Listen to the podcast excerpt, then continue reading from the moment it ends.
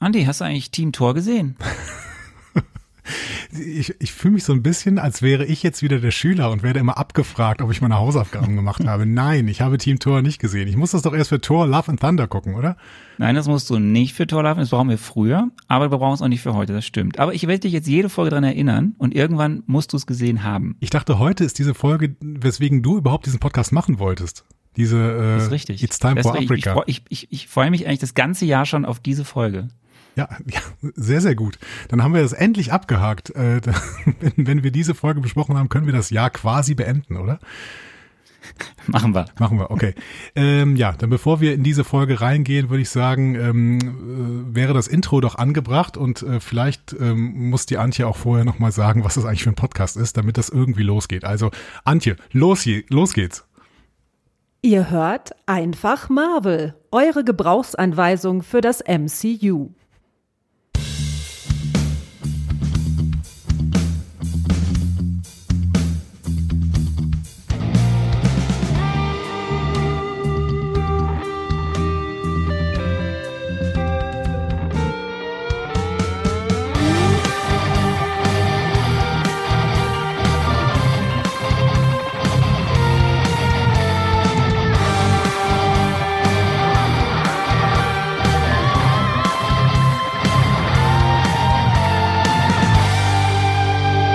Herzlich willkommen zu Einfach Marvel, eurer Gebrauchsanweisung für das Marvel Cinematic Universe. An der Gebrauchsanweisung heute. Arne Orgassa. Und der Mensch, der die Gebrauchsanweisung heute besonders braucht, weil er Experten braucht, ExpertInnen, die ihn einiges über Afrika erzählen, bin ich, Andreas Dom. Arne, es ist schön, dass du da bist, heute als Experte für Afrika quasi. Das, das stimmt nicht. Das stimmt nicht? Nein. Okay. Dann, dann klär mich auf. Was, was hast du geplant? Ähm, vielleicht haben es aufmerksame Hörerinnen und Hörer schon mitbekommen. Wir sind heute nicht allein. Wir haben heute noch jemanden hier mitsitzen. Ihr kennt sie alle. Das weiß sie nicht, aber ihr kennt sie alle, weil ihr hört sie seit der ersten Folge. Heute mit uns dabei ist die wunderbare Antje Diekans. Hallo Antje. Ja, hallo. Jetzt darf ich was sagen. Ja, Nur das unbedingt. Intro. ja. Schön, schön, dass du da bist. Ähm, äh, ich stell dich kurz vor. Du, also unsere Hörerinnen und Hörer kennen dich, das, das weißt du, weil du hast eben ganz am Anfang, das war irgendwie Anfang des Jahres, glaube ich, im Februar habe ich dich gefragt, hast du ja unsere äh, Dinge, unsere Jingles und so eingesprochen als Station ja, ja, Voice. eine ganz neue wir haben- Erfahrung auf jeden Fall. Das war toll. Das war ganz toll. Und wir haben immer wieder mal überlegt und gedacht, irgendwann musst du mal live zu uns kommen. Und was ist es denn besser, als wenn die Hörfunk Afrika ARD Korrespondentin heute bei uns dabei ist, um anlässlich von ähm, Black Panther ein bisschen über Afrika zu sprechen. Das ist schön, dass es klappt. Mhm, ja, finde ich auch. Äh, Ich habe gerade schon so ein bisschen Respekt gekriegt, als Andreas das mit dem Abfragen sagte. Also wenn es jetzt um MCU geht, dann bin ich da ja jetzt auch nicht so ganz sattelfest. Aber naja, bei dem anderen geht's besser, denke ich. Äh, da, da kann ich mal sofort fragen, weil ich kann da andocken. Ich meine, ich habe ja auch keine Ahnung vom MCU. Ich baue das gerade erst auf. Was hast du denn gesehen, also von diesen MCU-Filmen? Oh Gott. ähm, nada, nichts, glaube ich. Aber ich habe es jetzt auf jeden Fall ganz oben auf meiner Liste stehen und das habe ich Arne auch schon gesagt. Also ich gehe jetzt in Urlaub und da werde ich auf jeden Fall als erstes Black Panther gucken. Aber ich habe wirklich noch gar nichts gesehen.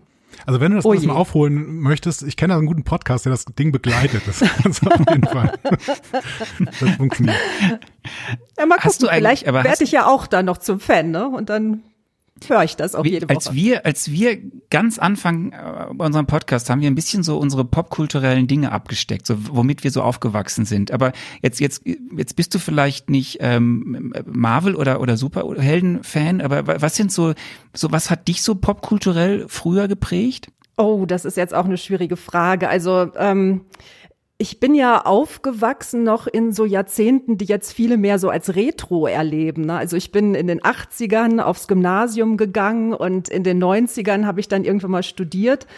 Ja, und 80er, das war natürlich so wirklich äh, viel schriller Pop, irgendwann dann auch mal Punk und ähm, ja, die 90er wurden dann irgendwann auch mal langsam so ein bisschen Elektro. Also ich würde das alles eigentlich mehr so über Musik definieren, als jetzt so unbedingt okay. über Filme, denke ich.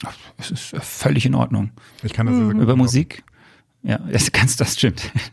Wobei wir nie den gleichen Musikgeschmack haben, fällt mir immer wieder auf. Ja, das fällt mir auch ähm, immer wieder auf, aber ich kann, ich kann jetzt gerade schon, ich äh, hege große Sympathien dafür, dass du gesagt hast, ich bin im Punk aufgewachsen, quasi. Ne? So, das ist quasi. wunderbar.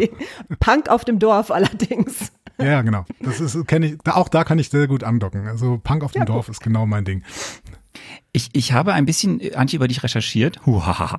Ähm, das, was man im WDR so findet. Äh, du bist, du hast im WDR volontiert, ist das richtig? Ja, ja, genau. Also für die, die jetzt äh, nicht so unsere Journalistensprache sprechen, ich habe da meine Ausbildung gemacht. Und äh, dann äh, Nachrichtenredakteurin im Hörfunk und äh, genau. äh, dann jetzt schon das zweite Mal in Kenia als Korrespondentin, jetzt auch als mhm. Studioleiterin und äh, sonst eben mittlerweile auch, wie das jetzt so on vogue ist, crossmedial unterwegs, also nicht nur Hörfunk. Ja, genau. Wir machen ja jetzt inzwischen auch äh, Podcast zum Beispiel viel. Ähm, das ist ja so ein ganz neues Format auch im Radio, das ich sehr nett finde, weil man da mal mehr Zeit hat als die üblichen 3,30 oder so, die wir für einen Radiobeitrag haben. Ähm, ja, und wir machen dann auch so ein bisschen Instagram, ein bisschen Facebook. Ähm, ja, allgemein äh, sieht man ja jetzt inzwischen auch immer viel mehr, was wir machen im Internet, äh, auch mal auf tagesschau.de und so.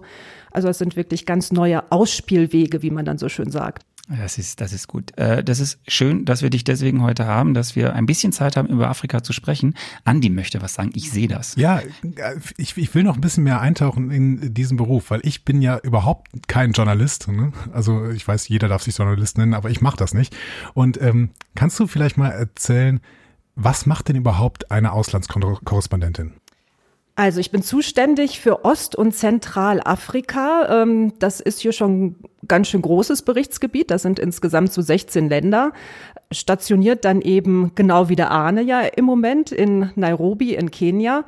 Und ich berichte eigentlich über alles, was sich hier so tut. Also über Politik, über Kultur, über Sport ähm, und natürlich auch immer wieder über diese Krisen und Katastrophen und Krankheiten, äh, die es auf dem Kontinent gibt. Aber das sind diese berühmten äh, Ks, die man dann immer so hat, also Afrika und seine ähm, K-Themen. Und das versuche ich aber eben auch dann ein bisschen zu vermeiden. Also auf jeden Fall auch immer die anderen Seiten zu zeigen. Äh, dafür verlasse ich mal das Studio. Einiges mache ich auch vom Schreibtisch aus. Und ja, dann sende ich diese Berichte eben nach Deutschland und die werden dann von den ganzen Radiowellen in der ARD, da gibt's ja über 60, ähm, hoffentlich gespielt. Kann man da vielleicht allgemein irgendwie gerade sagen, ich meine, du bist für ein sehr, sehr großes Berichtsgebiet dann gerade zuständig, aber kann man allgemein vielleicht so gerade eine Statusmeldung abgeben? Also wie ist gerade der Status in Ostafrika, vielleicht auch was Covid angeht oder was grundsätzlich das Leben angeht, gerade in Ostafrika? Ja, also was Corona angeht, sind wir, glaube ich, hier im Moment deutlich entspannter als ihr in Deutschland, ähm, weil die Zahlen zumindest offiziell nicht so hoch sind. Ich glaube, sie sind es auch im Moment tatsächlich nicht, also nicht so hoch, wie sie mal waren. Äh, das sieht man dann zumindest immer daran, dass man im Moment nichts aus den Krankenhäusern hört, dass da die mhm. Intensivstationen überfüllt werden, sonst wird ja weiter hier wenig getestet. Deswegen bestimmt das hier weniger unser Leben und ich glaube auch weniger das Leben der Leute in den Nachbarländern hier. Ja, Impfen ist hier ja auch weiterhin dann ein schwieriges Thema. Inzwischen kommt ein bisschen Impfstoff hier an, ein bisschen mehr auch, äh, aber immer natürlich auch noch viel weniger äh, als in Deutschland. Und solche Luxusdiskussionen, wie es dann gibt, äh, dass man sich doch nicht so gerne mit dem und dem Impfstoff impfen lassen möchte, ja, die gibt es dann hier tatsächlich nicht so viel. Dann bleiben wir mal direkt dabei. Wie ist das eigentlich, das, was du so mitbekommst an Themen, die hier passiert? Du hast gerade gesagt, hat, ne, die, die Cars vor allem, aber du möchtest mhm. nicht nur über die schlimmen Dinge berichten. Ähm, das, was gerne deine Abnehmer in Deutschland und damit ja auch eventuelles Publikum hören will oder Berichte bekommen will und das, was du gerne machen möchtest, matcht das immer oder ist das sehr unterschiedlich? Hm, ich finde, ich habe da schon so die Freiheiten, auch äh, das zu machen, was ich machen möchte. Äh, das ist auch dann für mich auf jeden Fall eine sehr äh, schöne Situation. Es gibt natürlich so die Beiträge, äh, wir sind ja jetzt gerade so in der Weihnachtszeit wieder. Und da kommen dann jedes Jahr die Anfragen, was essen eigentlich die Kenianer zu Weihnachten? Was gibt es für spezielle Weihnachtstraditionen? Ja, und das, das sind dann mich so die Andi Stücke. auch immer. Ja. ich meine, das ist ja auch alles berechtigt und ist bestimmt auch immer ein nettes Thema. Aber wenn man dann zum zehnten Mal überlegt, äh, wie man denn da jetzt noch irgendwie eine gesch interessante Geschichte rausmachen soll, ähm, ja, dann ist das jetzt nicht gerade das, wo mein Herz dann so dafür schlägt. Ähm, aber zum Beispiel jetzt heute habe ich ein Stück gemacht über die Kulturszene in Mogadischu, ähm, Somalias Hauptstadt, äh, wo ja seit Jahren ähm, Krieg und Terror herrschen, wo das Land eben als gescheiterter Staat gilt und Mogadischu auch in weiten Teilen zerbombt ist. Aber da gibt es jetzt eben junge Leute, die da auch wieder immer mehr versuchen, etwas Kulturelles aufzubauen. Im September gab es da zum Beispiel zum ersten Mal seit 30 Jahren wieder eine Kinovorstellung. Und das sind dann auch so Stücke, die ich echt gerne mache. Mhm. Ist es denn allgemein so, dass die, dass du so diese kulturellen oder feuilletonistischen Themen fast ähm, in, in Zentral- und Ostafrika besonders gerne machst? Oder ist es dann auch mal Politik oder ist es auch ja. mal, keine Ahnung, Philosophie, Soziologie oder das sind auch dann oft Themen, die mich interessieren, deswegen das frage ich mal in diese Themen. Richtung, ja, genau. Ja, äh, nee, ich mache also Politik auf jeden Fall auch gerne. Da muss man sagen, dass dann natürlich die Schwelle ähm, hoch ist äh, für deutsche Hörer, weil ich glaube, wenn wir jetzt hier anfangen würden, ein bisschen über kenianische Innenpolitik zu reden, dann äh, würde keiner die Namen überhaupt nur kennen. Also vielleicht mit etwas Glück noch den Namen von Uhuru Kenyatta, dem Präsidenten. Aber dann hört es auch schon auf. Also da ist natürlich dann auch das, was Hörer und Hörerinnen in Deutschland äh, interessiert, ähm, ja, da muss ich dann schon immer viel tun, würde ich mal sagen. Nee, aber ich mache halt, was ich sehr gerne mache, sind einfach so Stücke aus dem Leben der Leute auch, zu zeigen, wie lebt man hier, was ist so anders als bei uns dann. Ich war zuletzt hier sehr viel auf einer Müllhalde in Nairobi unterwegs, äh, eine riesige Müllhalde. Da steht man wirklich und kann es kaum fassen, weil man nichts anderes mehr sieht als Abfall. Und ja, da ist nicht nur diese Müllhalde, da sind auch ganz viele Müllsucher, die eben von dem leben, was die anderen weggeschmissen haben, die also in dem ganzen Dreck da rumwühlen, sogar noch nach was zu essen da wühlen.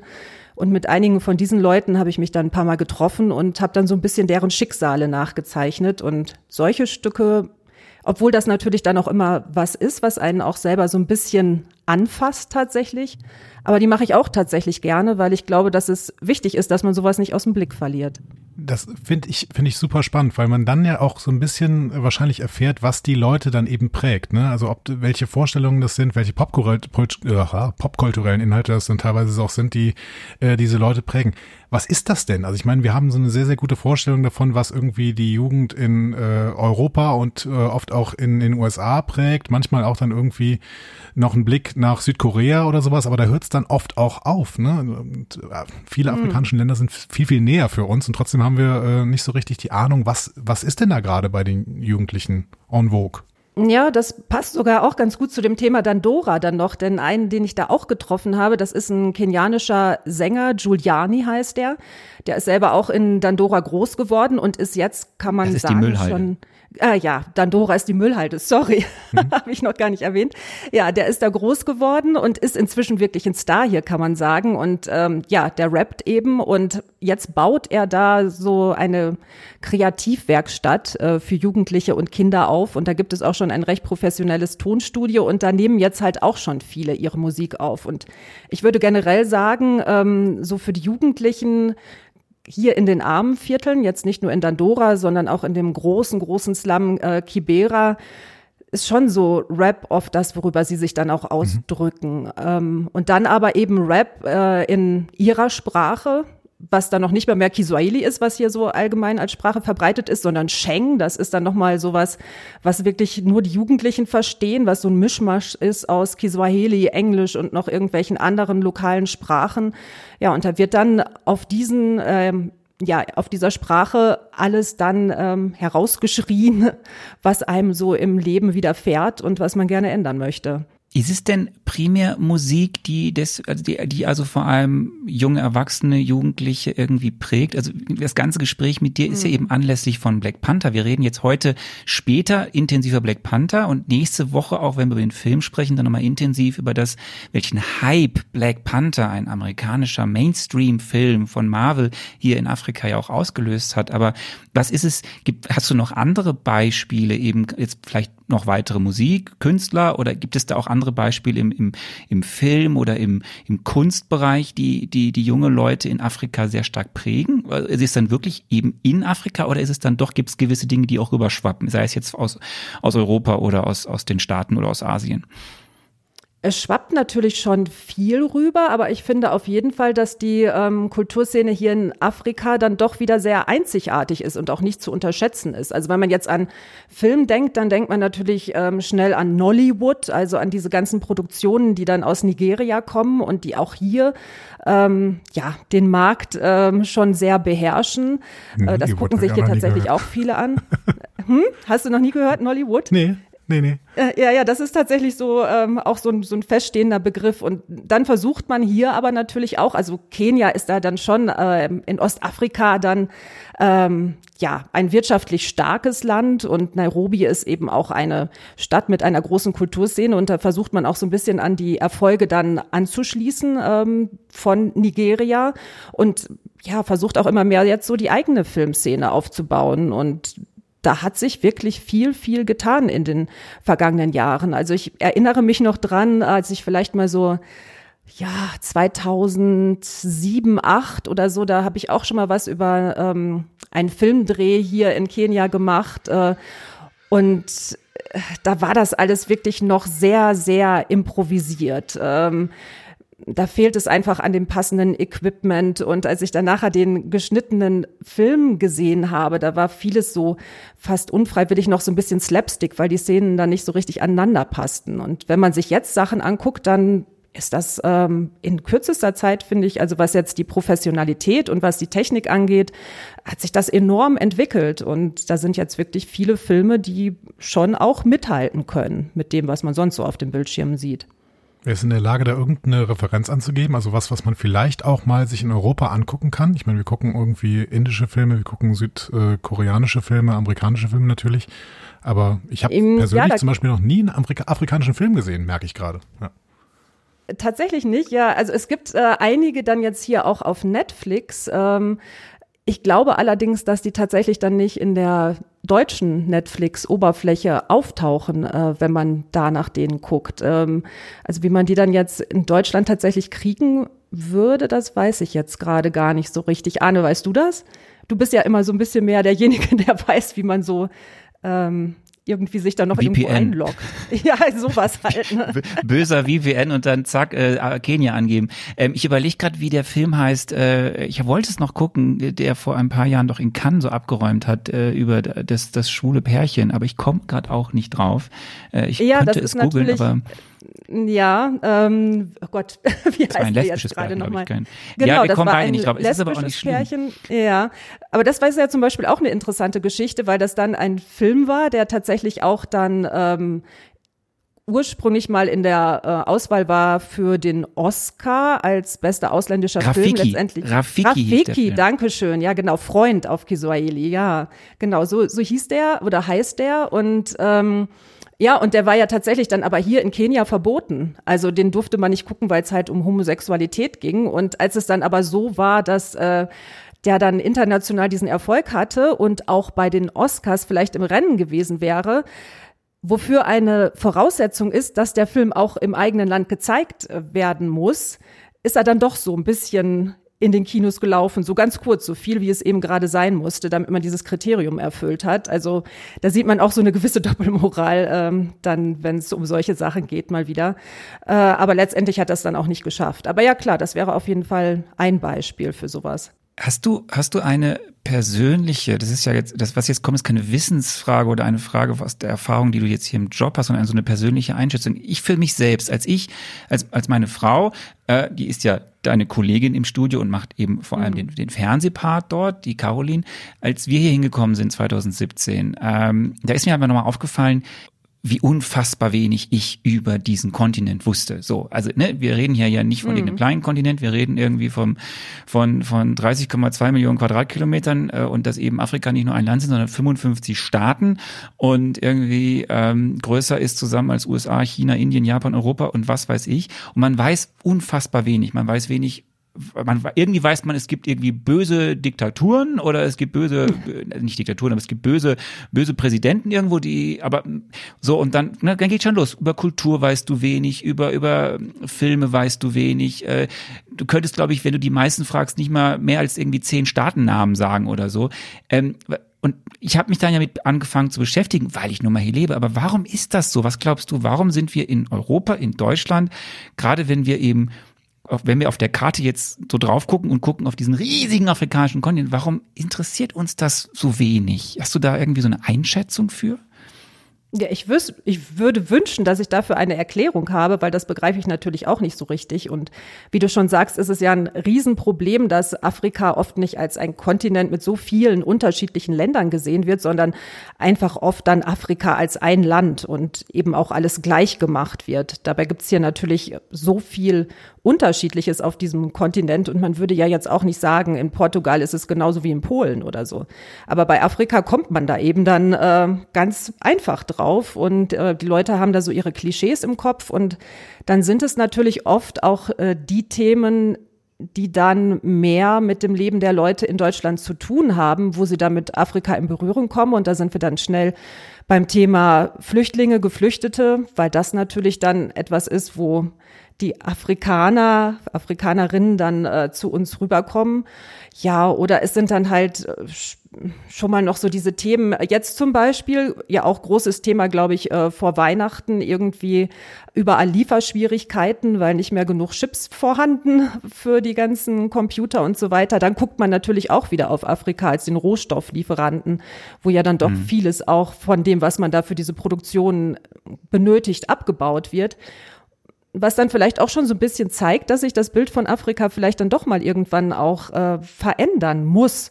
Weil das sind ja jetzt einfach viele aufstrebende Wirtschaftsnationen, die auch eine Rolle spielen und nicht mehr nur einfach ihre Rohstoffe abgeben wollen. Die Bevölkerung wächst immer, immer weiter und spielt von daher auch dann noch äh, einfach eine größere Rolle ähm, bei der, beim ganzen Weltgeschehen. Also ja, es ist auch auf jeden Fall ein Fehler, wenn man Afrika so ganz außen vor lässt oder immer nur unter ferner Liefen. Ist ja Vielleicht kein Vergleich mit dem, wie viel wir zu den USA gucken. Ne, ja, ab, absolut. Ja, genau. Vielleicht können wir diesen, diesen eurozentristischen Blick jetzt irgendwie mal versuchen zu verlassen und gleichzeitig in der Politik bleiben. Äh, in den letzten Marvel-Filmen, die wir so besprochen haben, ging es relativ häufig irgendwie über ähm, Beherrschung von äh, anderen und ich weiß noch nicht genau, worüber es in Black Panther im Endeffekt gehen wird, aber ähm, ja, das der, der Andi weiß es nicht. Ich habe ne? hab wirklich keine Ahnung, weil Konzept ich den Film halt auch noch nicht gesehen habe. Aber ähm, es ist ja schon ein spannendes Thema, wie denn äh, ehemalige Kolonialstaaten, die es ja in Afrika quasi äh, mehr oder weniger alle sind, ne, wie die denn jetzt mit den Auswirkungen des europäischen Kolonialismus äh, umgehen? Wie sichtbar ist das denn heute noch so, zum Beispiel äh, in Kenia, wo du jetzt gerade wohnst, oder auch äh, ähm, ja, keine Ahnung, in Uganda oder wofür du auch sonst mhm. zuständig bist. Also wie gehen die einzelnen Staaten damit um?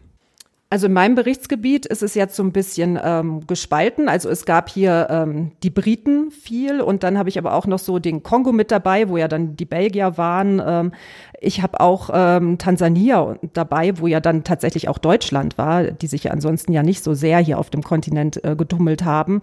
Ähm, ja, und das ist auf jeden Fall jetzt noch, also es ist im Alltagsleben schon ganz leicht zu sehen. Also auch wenn die Länder jetzt ähm, so roundabout alle 60 Jahre unabhängig sind, äh, prägt das natürlich immer noch. Also wenn man jetzt hier in Kenia guckt, wo die Briten waren, wir fahren immer noch auf der linken Straßenseite, also anders als in Deutschland.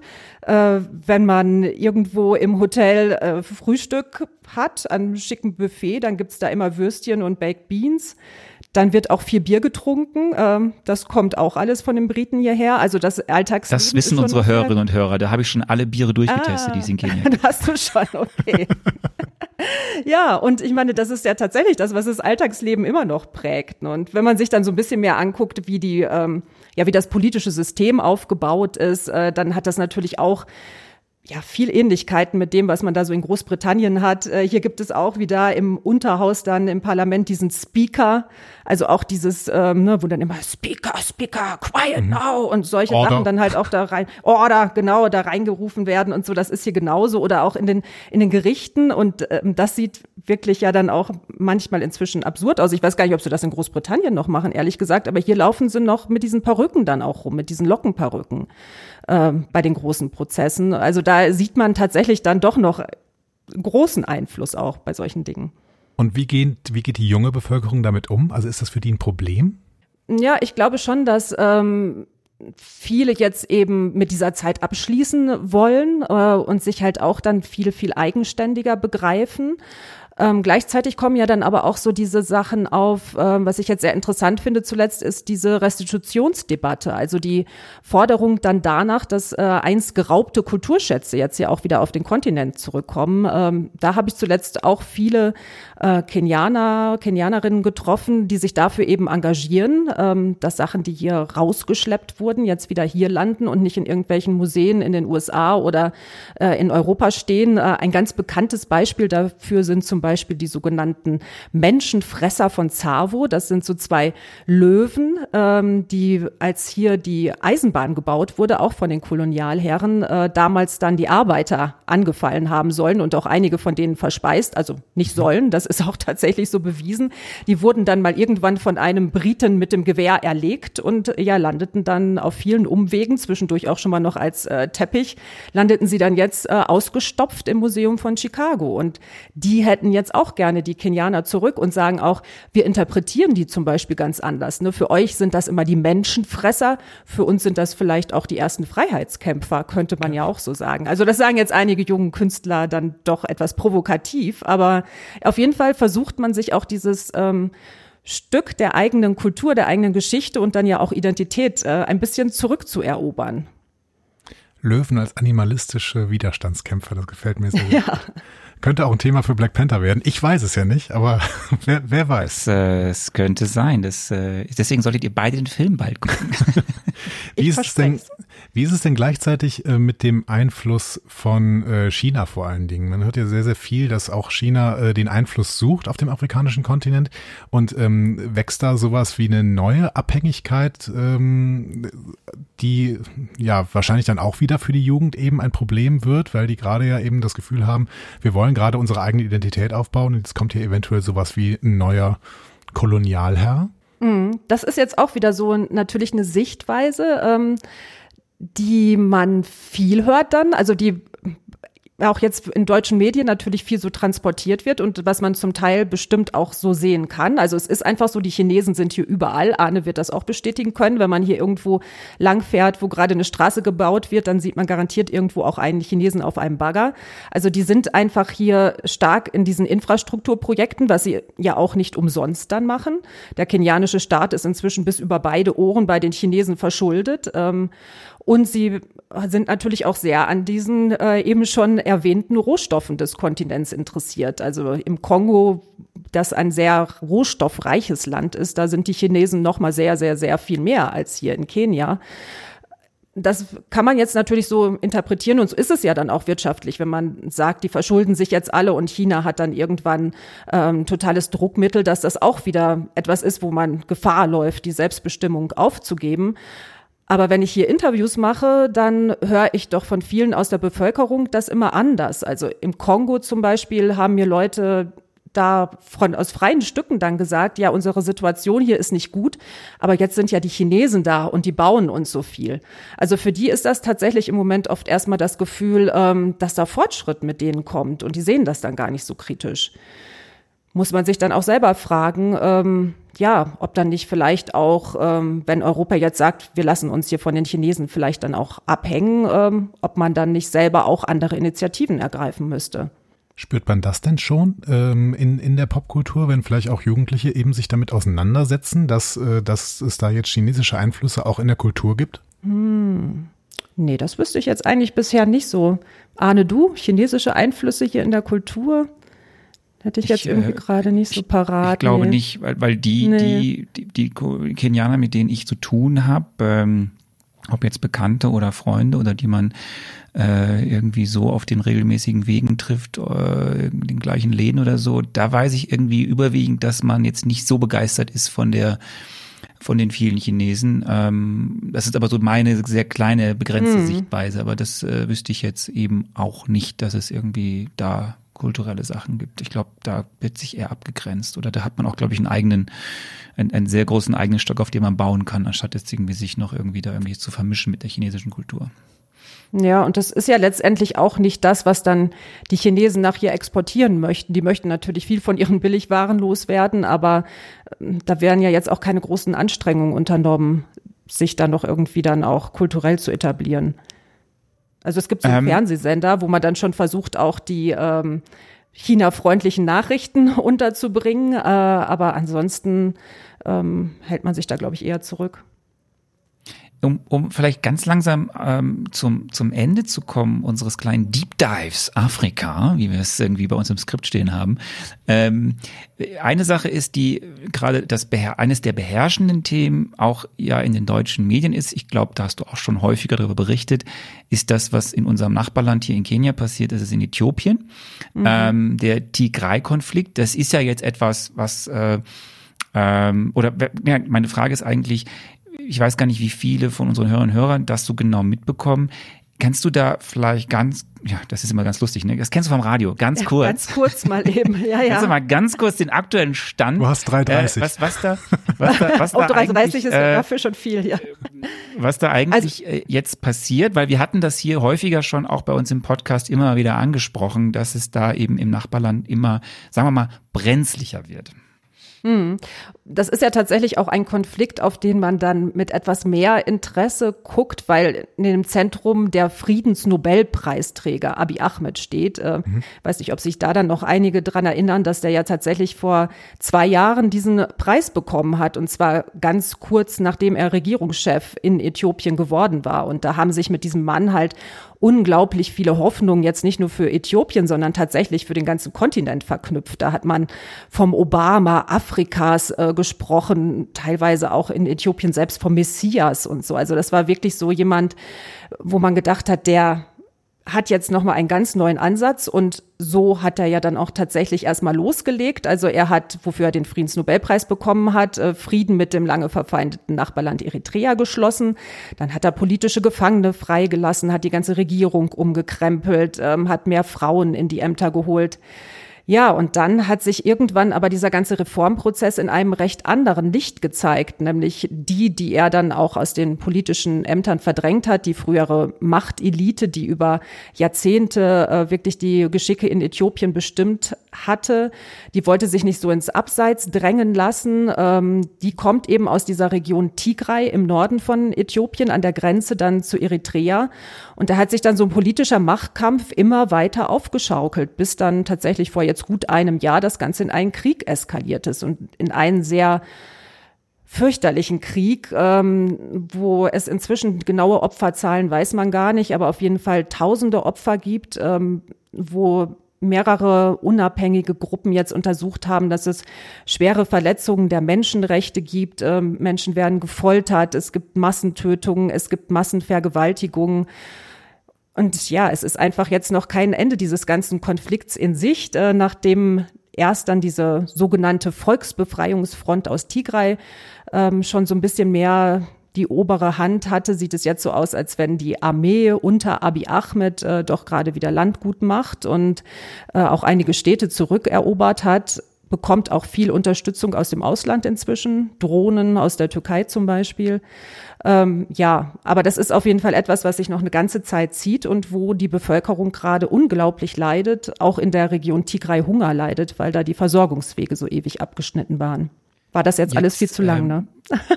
Nein, das war, das war alles, äh, das, ist, das war alles ja, und es ist ja ein, ein, ein sehr, sehr schlimmes, ein sehr dramatisches Thema, weil ähm, eigentlich ist ja vor allem Äthiopien hat sehr viele sehr, sehr schöne Ecken, die äh, Absolut. Ja, ja, wo man einfach jetzt nur hoffen kann, dass da dass der Bevölkerung und der Kultur dieses Landes, dass das irgendwie das Ganze übersteht, was da gerade passiert. Ich muss jetzt die Kurve kriegen. Wir, wir besprechen mhm. heute Black Panther. Wir besprechen einen Film, der am Ende ein mit all seinen Problemen sehr positives Bild von einem fiktiven afrikanischen Staat ja zeigt. Äh, Wakanda heißt der in diesem Film. Und es ist am Ende trotzdem eben ein ein, ein Film, der positiv stimmt, der deswegen auch so unfassbar ähm, viel Hype auch in diesem Kontinent, auch in ganz vielen Ländern dieses Kontinents ausgelöst hat. Und jetzt, um diese positive Kurve auch zu kriegen, um jetzt nicht mit so einem ganz schweren Thema zu enden mit dir, ähm, was ist für dich noch so ein Thema, wo du weißt vielleicht, das ist etwas, das würdest du gern unbedingt machen, was eher so in dem Themenfeld eben ist, um über eben die Vielfalt, das Schöne, was eben auch eben afrikanische Länder ausmacht. Gibt es da irgendwas, wo du weißt, oh, das, das, das will ich machen, das würde ich mal, das kommt bald, das ist ein Thema, das ist mir so ein Herzensangelegenheit, das ist eben so ein schönes Thema, nicht so dieses ne, KKK-Krisen und Katastrophen, sondern eben die, die andere Seite, das Bunte, das Vielfältige, das Schöne, das zuversichtliche Afrika zu zeigen. Hm, also das habe ich tatsächlich schon sehr oft gezeigt. Ähm, die Stücke, die ich jetzt für das nächste Jahr auf dem Programm stehen habe, ja, also ich mache auf jeden Fall was zu 50 Jahre Umweltprogramm der Vereinten Nationen. Die sitzen ja auch hier in Nairobi, aber das ist jetzt äh, nicht gerade so das, wo man jetzt die Hoffnung für den Kontinent mit verbindet. Aber wenn wir noch mal so allgemein auf ähm, positive Themen hier gucken wollen, dann liegen die genauso wie dann doch auch oft Not und Elend genauso auf der Straße und man findet die wirklich äh, ganz schnell. Also zum Beispiel, ich habe mit einer Kollegin in diesem Jahr auch ein Feature gemacht über starke Frauen vom Kontinent ähm, und da kam dann hier zum Beispiel eine Wildhüterin aus Kenia vor, die halt gegen ähm, Elefantenjäger, gegen Wilderer kämpft. Es kam eine Oppositionspolitikerin aus Uganda vor, äh, die manchmal zu drastischen Mitteln greift, um Gehör zu kriegen, nämlich sich dann einfach auszieht, was auch im Übrigen so ein bisschen eine afrikanische Tradition bei den Frauen ist und äh, ja, damit tatsächlich aber auch Präsident Museveni, der in Uganda schon ewig regiert, manchmal ganz schön ärgern kann. Äh, die Kollegin hatte dann ähm, viele Beispiele noch aus Westafrika. Also es gibt hier einfach immer unheimlich viele positive Themen. Ähm, nächstes Jahr bestimmt auch wieder. Jetzt äh, bist du keine Aktivistin, sondern du bist Journalistin. Aber ähm, gibt es irgendwas, was du vielleicht mal den Leute im Alter von, wie wir wissen, aus den aus unseren Kommentaren zwölf bis äh, 50, sagen wir mal, so. Was möchtest du, was würdest du diesen Leuten mal gerne sagen über, keine Ahnung, über ihre Informationslage, was Afrika angeht oder was sie doch gerne tun sollten?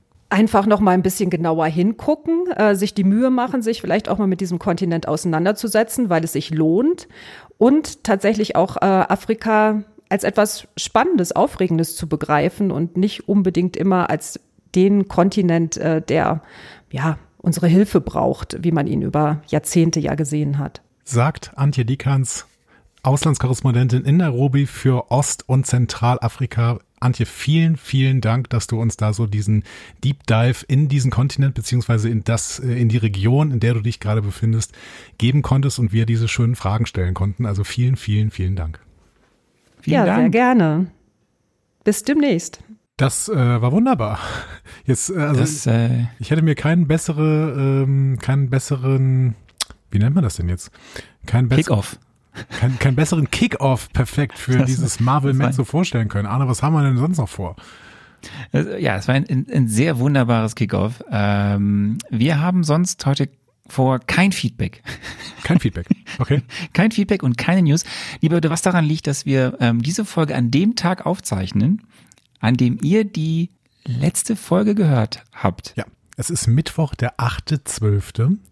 Ähm, ein, ein sehr schöner Tag, muss ich sagen. Ne? Also allein schon, weil wir dieses tolle Interview gerade geführt haben und ich fühle mich echt gut damit. Ähm, aber grundsätzlich ist es auch ein schöner Tag. Heute ist neue Politik in Deutschland angebrochen und äh, außerdem äh, passiert heute einiges im MCU, äh, denn heute Abend kommt, glaube ich, ein Film im Kino, ins Kino, oder? Wenn ihr das hört, kommt dann heute Abend ein Film ins Kino. Ach so, jetzt verstehe ich das. Okay, also wir ähm, wir sind mitten in den MCU News, muss, möchte ich sagen. Und deswegen, die es ja heute auch nicht gibt. Ach, die gibt's auch nicht. Du hast gesagt, kein Feedback, keine News, ne? Kein News. Also das, Leute, okay. wir sind ein bisschen verwirrt, weil wir müssten wegen äh, diesem tollen Interview eben sehr früh aufzeichnen, also eine Woche eigentlich vor der Ausstrahlung, deswegen kein Feedback, keine News. Es gibt auch, lieber Andi, kein neues Weihnachtslied für den Hintergrund von mir. Okay. Dann spare ich mich, dann spare ich mir für nächstes Mal auf. Ich nenne diese Kapitel, Aber, dieses ähm, Kapitel, was wir gerade besprechen, ähm, was wir alles nicht machen. Aber wir machen sonst ganz viel heute, weil eigentlich, ich, ich freue mich ja, ich hab's, wir haben es ja am Anfang schon gesagt, ich freue mich sehr auf diese Folge, weil wir jetzt eben quasi ins Jahr 2018 einsteigen. Mhm, allerdings. Ähm, mit diesem Film und äh, wir werden also jetzt gleich äh, richtig durchstarten weiter mit dem Marvel Mezzo. Und bevor wir uns aber der Figur Black Panther nähern und bevor wir uns äh, vor darf allem dem schön, der schönen Rubrik nähern, dass du spekulierst, darf ich ja, dich bitte? mal was fragen? Mhm. Du sagst immer Black Panther. Ich dachte Black Panther. Ja, Black Panther. aber du, du, ihr habt das, eben hat Antje das auch gesagt, dann hat sie plötzlich auch von Black Panther gesprochen und dann war ich verunsichert. Ich dachte immer, es wäre der Panther. Ja, Black Panther. Ist es der Panther oder ist es der Panther? In Also wenn du es so sagst und so nah am Mikrofon, dann ploppt es vor allem ganz viel. Aber es ist Panther, Panther, Panther. Das wird Menschen jetzt richtig, richtig Spaß machen, was du gerade machst, Hey. die uns zuhören. Ich hab ja, der. Black Panther. Aber bevor Lieb. wir halt über den Black Panther sprechen und über die deine, deine schöne. Spekulation. ah, äh, heute wird's ernst. Es wird nochmal ernst, weil wir reden dann auch ein bisschen über ähm, mal ein bisschen Geschichtsunterricht, Mhm. Ja, nämlich gerne. ein bisschen Bürgerrechtsbewegung, Rassenunruhen, 60er Jahre Amerika. Mhm. Ja, gerne. So.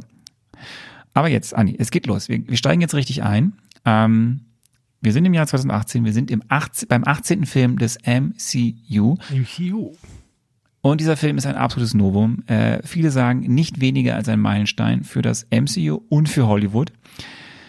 Äh, Mainstream-Kino mit ganz neuem Groove, vielleicht auch mit einer ganzen kulturellen Zeitenwende, die dieser Film einleitet. Ähm, dieser Film feiert afrofuturistische Visionen mit einem nahezu komplett schwarzen Cast, mit einem Superhelden, der auf der Höhe der amerikanischen Bürgerrechtsbewegung erfunden wurde äh, und mit einem fiktiven afrikanischen Land, das der restlichen Welt überlegen ist. Wir kommen zu Black Panther. Yes. So. Und weil wir nächste Woche, das weiß ich jetzt schon, ähm, in der nächsten Folge sehr viel zu besprechen haben, Okay. Ja. neben der Filmbesprechung und im besten Fall auch nächstes Mal wieder, wir sind dran, Leute, wir sind dran, wieder eine Gästin haben, äh, müssen wir heute schon mal kurz aufs Jahr 2018 schauen. Okay, ich bin bereit. Schauen wir uns aufs Jahr 2018. Das ist noch gar nicht so lange her, ehrlich gesagt. How, how, how was your year? Ich weiß ehrlich gesagt nicht, da ist nicht so richtig viel passiert. Ich glaube, ich habe angefangen, ein Haus zu bauen im Jahr 2018. Ich bin aber immer noch dran. Also Das stimmt, ich kann das bestätigen. beruhigt euch. Also, bestätigen. beruhigt euch. Ja, ähm, nee, ist tatsächlich nicht so richtig viel passiert. Ähm, Leben ging halt einfach so weiter. Le Lebe geht weiter, wie äh, einst ein Fußballtrainer sagte. Ähm, nee, ist, äh, ich habe keine besonderen Vorkommnisse. Ähm, habe in diesem Jahr allerdings sehr, sehr viele Podcasts produziert. Ne? Das äh, Discovery Panel ging ins zweite Jahr im Jahr 2018. Das heißt, äh, der Podcast hat mehr und mehr meine Freizeit bestimmt. Und äh, das ist natürlich auch eine schöne Nummer. So, ja, genau. Und ich habe da in, in diesem Jahr dann auch irgendwann, nee, stimmt nicht. Ich glaube, ein Jahr später habe ich dann angefangen, irgendwann ein Studio einzurichten und sowas. Genau. Ja, aber genau. Okay. Ich bin einfach da immer noch mehr zwischen Afrika und also Kenia und Deutschland hin und her getingelt. Ja, guck mal. That was my year. Bisschen Arbeit in Deutschland, bisschen Leben in Kenia. Guck mal, unsere, äh, unsere ähm, Lebenswechsel, die werden einfach, die werden einfach, äh, also es gibt größere Zeitspanne, Zeitspannen, in denen wir immer dasselbe tun. So. Ne? Wenn ich, wenn mich irgendwer gefragt hätte, keine Ahnung, zwischen dem Jahr 2003 und dem Jahr 2008, da bin ich ungefähr jeden, jedes Jahr umgezogen, habe 37 fünf Beziehungen geführt, äh, habe äh, alle möglichen Filme gesehen, habe alle möglichen neue Musik gehört. Das passiert jetzt alles nicht mehr. Ne? Das, das Leben ist öd und leer geworden. Ja, das würde ich jetzt so nicht sagen. Äh, bevor das Ganze so, das klingt jetzt sehr deprimierend. Bevor das jetzt hier alles zu deprimierend wird, gucken Im wir, Winter. gucken wir ähm, auf das Wichtigste, was in diesem Jahr passiert ist. Ja, ähm, gerne. Damals hat man doch glatt ein halbes Jahr gebraucht, bis es zu einer Koalition kam. Wir erinnern uns, äh, ne, da hat die FDP gesagt nein und dann musste nochmal SPD und CDU ran. Die Besser CSU nicht regieren als schlecht regieren, ja. Arne. Ja, ich verstehe das. Man kann einfach mit den Ähm, Grünen zusammen nicht regieren als FDP. Ups. oh, was ist passiert denn jetzt? Ähm, die CSU hat in diesem Jahr ihre absolute Mehrheit in Bayern verloren. Schade, schade. Und das, Und das trotz das. Andi Scheuers. Äh, und äh, wie heißt dieser Dobrindt? Alexander. Dobrindt, ja. Ähm, Horst Seehofer ist nicht mehr in der. Politik. Woo! das stimmt doch gar nicht, der ist Innenpolitiker. Der ist jetzt kein Politiker mehr. Jetzt. Nein. Jetzt ja, heute. Also Ja, in, in, heute, in, in exakt, diesem Jahr, heute, aber nicht exakt, das, über das Jahr, über das heute. wir sprechen. Horst Seehofer ist Leute, nicht mehr in wenn der ihr Politik. das hört, seit einer Woche. genau. Entschuldigung, ich feiere gerade den 8.12., weil Horst Seehofer ist nicht mehr in der Politik. Ähm, übrigens 2018 war auch das Jahr, in dem Merkel gesagt hat, sie tritt zurück ja, okay. vom Vorsitz der CDU. So, wir, wir gehen schnell durch. Was war, was war noch? Es gab ein sehr absurdes Treffen zwischen Donald Trump und äh, Kim Jong-un. Das kann ich mich noch sehr gut daran erinnern. Schon völlig, äh, völlig vergessen, stimmt. Ja, aber es, es gab es gab es war wirklich sehr absurd. Ähm, in Frankreich äh, sind äh, Gelbwestenproteste äh, haben gestartet. Ähm, es gab dann wieder die typischen Sachen, ne? Orkan in Deutschland, äh, Hammer Sommer in Deutschland und so, also diese typischen Wetterdinge. Äh, Hambi bleibt, Hambi mhm. bleibt, das war 2018. Ähm, es ist interessant, Forst, ja, als, als äh, Armin Laschet Synonym, illegalerweise die ja. Tochter von Leslie Mandoki aus dem Wald gezogen hat. Richtig, ich erinnere mich. ähm, so, was war, was war noch? Äh, Shape of Water, ich glaube, da haben wir auch äh, vor zwei Folgen darüber gesprochen, gewinnt den Oscar für den besten Film. Mhm, genau, ein Film von 2017. Mhm. Ähm, Prince Harry, Meghan Markle heiraten. Ja. Und äh, ich glaube, Bayern ist wieder Meister geworden und Deutschland hat richtig schlecht abgeschnitten bei der Fußball-WM. Genau, es steht aber in keinem Zusammenhang. an, der, an der Musikfront, an der Musikfront gab es ganz schlimme Singles. Es gab Bella Ciao. Ähm, ja, weil, weil es tatsächlich, weil die erste Staffel oder die zweite Staffel von Haus des Geldes, ne, El Casa del Papel, äh, durch die Decke gegangen ist und deswegen war Bella Ciao plötzlich in den Singles. Ich finde es ja grundsätzlich, du hast irgendwie gerade das Wort schlimm gesagt, ich finde ja grundsätzlich ganz toll, dass Bella Ciao wieder gesungen wird, weil es ist halt äh, ein Antifa-Lied. ja, aber ich finde, es nervt. Ich finde, ich find, es ist ein sehr extrem nerviges Lied. Nee, nicht, nicht, wenn man sich dabei, keine Ahnung, wenn man dabei die Faust hochreckt und äh. Okay, es gab weitere Singles, äh, die, äh, ja, ob man die jetzt schön findet oder nicht. Es gab zum Beispiel These Days von Rudy Mantle featuring Jess Glynn featuring Macklemore oder Girls Like You von Maroon 5. Ich mag Macklemore ja eigentlich. B. Ja, aber dieses Lied war irgendwie nicht so geil. Ich kann mich nicht erinnern, aber ich mag Macklemore als Typ. Ich finde, das ist ein okay. irgendwie interessanter Typ. Ja, Ansonsten, pff, ja, was gab es bei, der, bei den Alben? Ähm, Tokotronic hat ein neues Album rausgebracht, Die Unendlichkeit. Mhm, okay. Ja, das habe ich, hab ich noch irgendwie so auf dem Schirm. Ähm, Kino reden wir nicht drüber, weil dazu zu gegebener Zeit mehr. Wenn es in Richtung Avengers Infinity War geht? Vielleicht auch, wenn du jetzt noch zehn Minuten wartest. Okay. Gut. kommen wir, kommen wir also zu ähm, Black Panther. Und meine erste Frage ist, die hat erstmal nichts mit Black Panther zu tun. Was weißt du über Afrofuturismus? Ähm, absolut nichts. Gut. Ja, ähm, man muss ja auch zugeben, wenn man von irgendwas überhaupt keine Ahnung hat. Deswegen höre ich auch auf, darüber zu reden. Ich habe keine Ahnung. Weiß ich nicht. Okay. Ähm, wir schieben das Thema ähm, Soll ich wir mal werden googeln? das. Dann? Nee, du musst es nicht googeln, weil wir werden dieses Thema, und das ist auch der Grund, warum wir heute schon die, die den Jahresüberblick kurz abgehandelt haben, weil wir uns mit Afrofuturismus ähm, in der nächsten Woche sehr intensiv beschäftigen werden. Darf ich, darf ich eine Frage stellen? Ja. Ist äh, Afrofuturismus das, was ich denke, was es ist, nämlich ähm, die Formulierung, die Formulierung von äh, Utopien aus der afrikanischen Kultur heraus? Also das nach vorne zu denken, quasi? Es geht quasi in die Richtung. Mhm. Ich sag mal so viel, Black Panther gilt eines der neueren, also galt damals als einer der neuesten Vertreter äh, des Afrofuturismus. Hoffentlich okay. ist das die richtige Form, die ich gerade gewählt habe. Mhm. Aber wie gesagt, wir werden da im besten Fall auch wieder mit einem tollen Gast, einer tollen Gästin nächste Woche dann äh, mehr drüber sprechen. Bin sehr gespannt.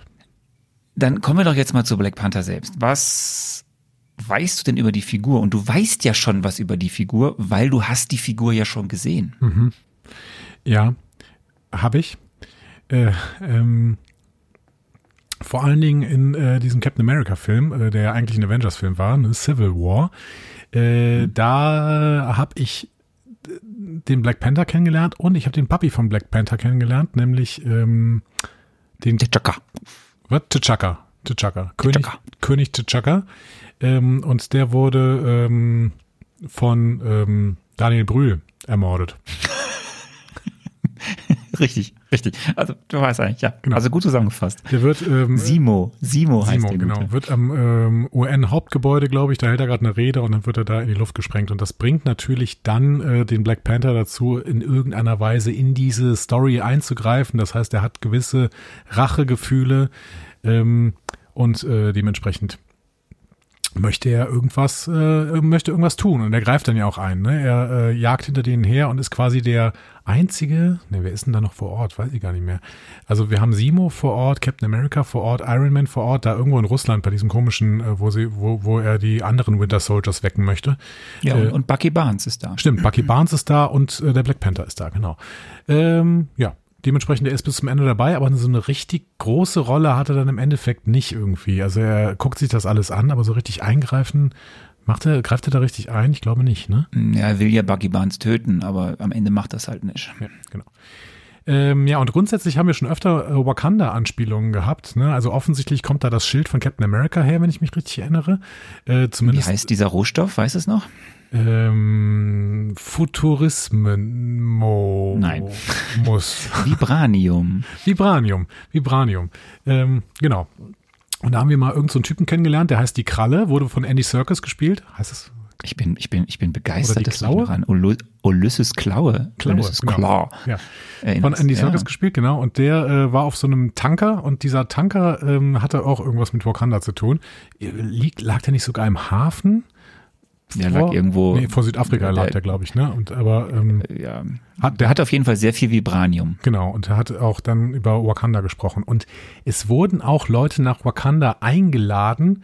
Äh, und ich glaube, die sind da sogar angekommen am Ende eines Films. Ich weiß allerdings nicht mehr genau wer. Ich glaube, äh, Captain America wurde da eingeladen nach, nach Wakanda und sollte da jetzt Asyl quasi beantragen, weil er ja dieses Ding nicht unterschreiben möchte, quasi. Ja, und äh, wenn du dich noch richtig an diese ähm, Post-Credit- oder Mid-Credit-Scene erinnerst, da sehen wir dann äh, den äh, T'Challa, Black Panther und äh, den Cap, Cap America nebeneinander stehen und äh, die erzählen auch etwas. Sie gucken dann auf dieses weite Land und sie sind so, ein, so, ein, so ein bisschen von, von, von Wakanda, wobei das werden wir wahrscheinlich ja noch ein bisschen mehr sehen in dem Film, den wir heute besprechen und das nächste Mal richtig besprechen. Ähm, aber die sagen auch was, dass nämlich sich ähm, die, dass sich Black Panther und seine äh, Gefolgsleute sich äh, Bucky Barnes annehmen, dem Winter Soldier. Aber Und ihm was heißt denn wollen. annehmen? Ja, das ist eine gute Frage. Das ist eine gute Frage, da müssen wir, musst du drüber nachdenken. Also vielleicht machen die einen Drogenentzug mit dem, weil Simo hat den ja. Hm? We will see. Ähm, ich bin, ich bin, ich bin, ich, das, zwei plus würde ich jetzt sagen, ja, positiv überrascht. Dass ich mich noch in irgendwas Bleib mal ein erinnere. bisschen bei der Lehrerrolle. Ich bleib bei meiner Ich Lehrerrolle. habe gerade erst gegessen. Das Ähm, ist irgendwie, ich habe ein gutes Gefühl in meinem Bauch. Das kommt alles aus dem Okay. Bauch heraus. Ähm, so, wir fangen jetzt mal an, steigen ein bisschen tiefer ein in diese Figur und wir machen mal eine historische Einordnung. Ähm, erstmal ganz simpel, Black Panther kreiert mal wieder eine Figur von Stan Lee zusammen mit Jack, per äh, Jack Kirby im Juli 1966 zum ersten Mal erschienen im Marvel Comic Fantastic Four Ausgabe 52. Okay. Und, und wir müssen jetzt zurückblicken auf die 60er Jahre in den USA. Ähm, denn wir müssen das tun, um diese Figur besser zu verstehen, in welcher Zeit sie erschaffen wurde, in welchem kulturellen Kontext. Sehr gerne. Ähm, mal ein bisschen jetzt so ein kleines, ne, wie ich sage, so ein kleines Geschichtsproseminar. Also 1865 wurde die Sklaverei in den USA verboten. Klingt gut, hat den Schwarzen aber nicht so viel gebracht, der schwarzen Bevölkerung, denn damit wurde ihr Leben mitnichten besser. Denn nach wie vor war das Leben der schwarzen Bevölkerung gerade in den Vereinigten Staaten von Amerika geprägt durch Rassismus, Unterdrückung und Gewalt. Das war Alltag für die. So. Und das Ganze jetzt mal wirklich sehr grob zusammengefasst, fokussierte sich dann ja vor allem auf diese 60er Jahre, nämlich auf eine aufkommende ähm, Bürgerrechtsbewegung. So, ich kann jetzt kein umfangreiches Referat über alles Relevante machen, was sich irgendwie um Rassentrennung, verschiedene schwarze Bürgerrechtsbewegungen, die unterschiedlichen Rollen von zum Beispiel Malcolm X und Martin Luther King, Ja. Unruhen etc. machen. Das würde den Rahmen hier sprengen und ich bin da auch definitiv der Falsche. Ich werde Ja. jetzt mich auf ein paar Dinge fokussieren. Vielleicht kann man noch sagen, das Ganze hat irgendwie schon Mitte der 50er Jahre eben angefangen. Äh, Es gilt heute so ein bisschen als Auslöser. ähm, äh, Rosa Parks, ne, die ähm, Mhm, ja. im Bus gefahren ist quasi und äh, nach einem langen Arbeitstag äh, gerne irgendwo sitzen wollte. Und dann hat sie sich tatsächlich auf einen Platz für einen weißen äh, Fahrgast gesetzt und äh, das löste dann im Endeffekt, ähm, also sie, sie hat dann, äh, wollte nicht aufstehen, obwohl sie zum Aufstehen äh, ja, motiviert wurde wurde. quasi, ne? beziehungsweise Ja. ihr wurde gesagt, dass sie unbedingt aufstehen sollte und das löste dann einen Busboykott quasi auf und es gilt so ein bisschen als Anfang der schwarzen Bürgerrechtsbewegung, ähm, die dann im Endeffekt auch dazu führten, dass dann äh, ja sehr, sehr viele Leute auf die Straße gegangen sind und da kommst du jetzt, glaube ich, an, ne? Da komme ich an und dann sind wir eben in den 60er Jahren und zum Beispiel wichtige Daten oder wichtige Ereignisse sind zum Beispiel eben die große Rede von Martin Luther King August 1963 in Washington, I have a dream. Ich glaube, das hat jeder in der Schule durchgemacht. Das kennt jeder, jeder weiß das. Zu Recht. Das ist seine große Zukunftsvision Rede. Es ging darum, ne, um die soziale, ökonomische, politische und rechtliche Gleichstellung der Afroamerikaner. Also sein Ziel war eigentlich, seine Hoffnung, die er in dieser Rede ausdrückte, war, äh, die zukünftige Übereinstimmung zwischen der US-amerikanischen Verfassung, also diesem Gleichheitsgrundsatz, was da drin beschrieben ist, und eben da- das übereinzubringen mit der gesellschaftlichen Realität, die ja weiterhin geprägt war für die schwarze Bevölkerung von Segregation und Rassismus. Darf So, ich, das, darf ich hier gerade noch mal so eine Frage das- stellen? ja, bitte. Ähm, ist, gilt das denn auch schon als Afrofuturismus? Ich meine, es kommt nicht aus Afrika, aber es beschäftigt sich eben auch mit der Zukunft der, ähm, der afroamerikanischen Bevölkerung und dementsprechend der schwarzen Bevölkerung. Gilt das dann als Afrofuturismus, was äh, Martin Luther King hier gemacht hat? Ähm, ich hoffe ja, dass wir nächste Woche jemanden haben werden, die, noch viel, firmer ist als ich in dieser Thematik. Okay. Ähm, ich glaube aber, dass Afrofuturismus, weil ich das jetzt so was, was ich so, seitdem ich hier auch in Kenia lebe, mich damit ein bisschen beschäftigt hat, geht vor allem wirklich um popkulturelle Dinge. Okay. Mhm. um, um Visionen im Science Fiction, in, in popkulturellen Dingen, in Musik etc. und dort. Und das würde ich jetzt, also die Rede von Martin Luther King- ist jetzt keine Popkultur.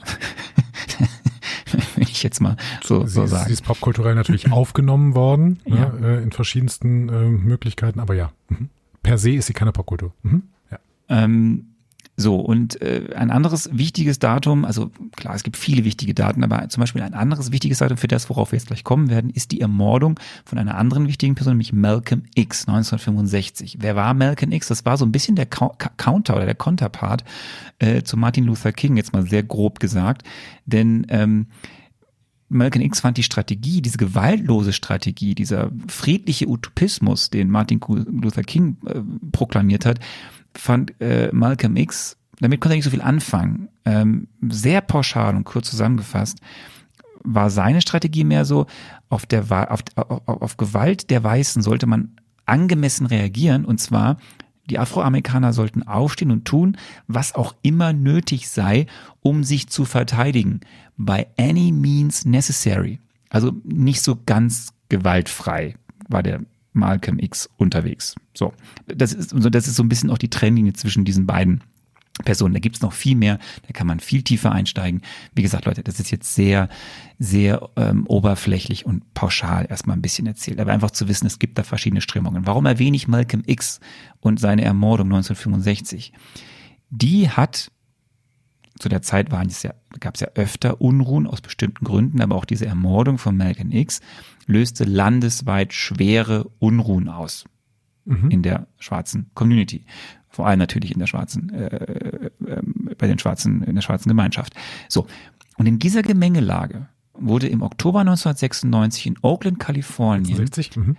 äh, 66 eine Art neue Bewegung gegründet, nämlich die Black, äh, oder auch Partei, die Black Panther Party, Black Panther Party for Self-Defense.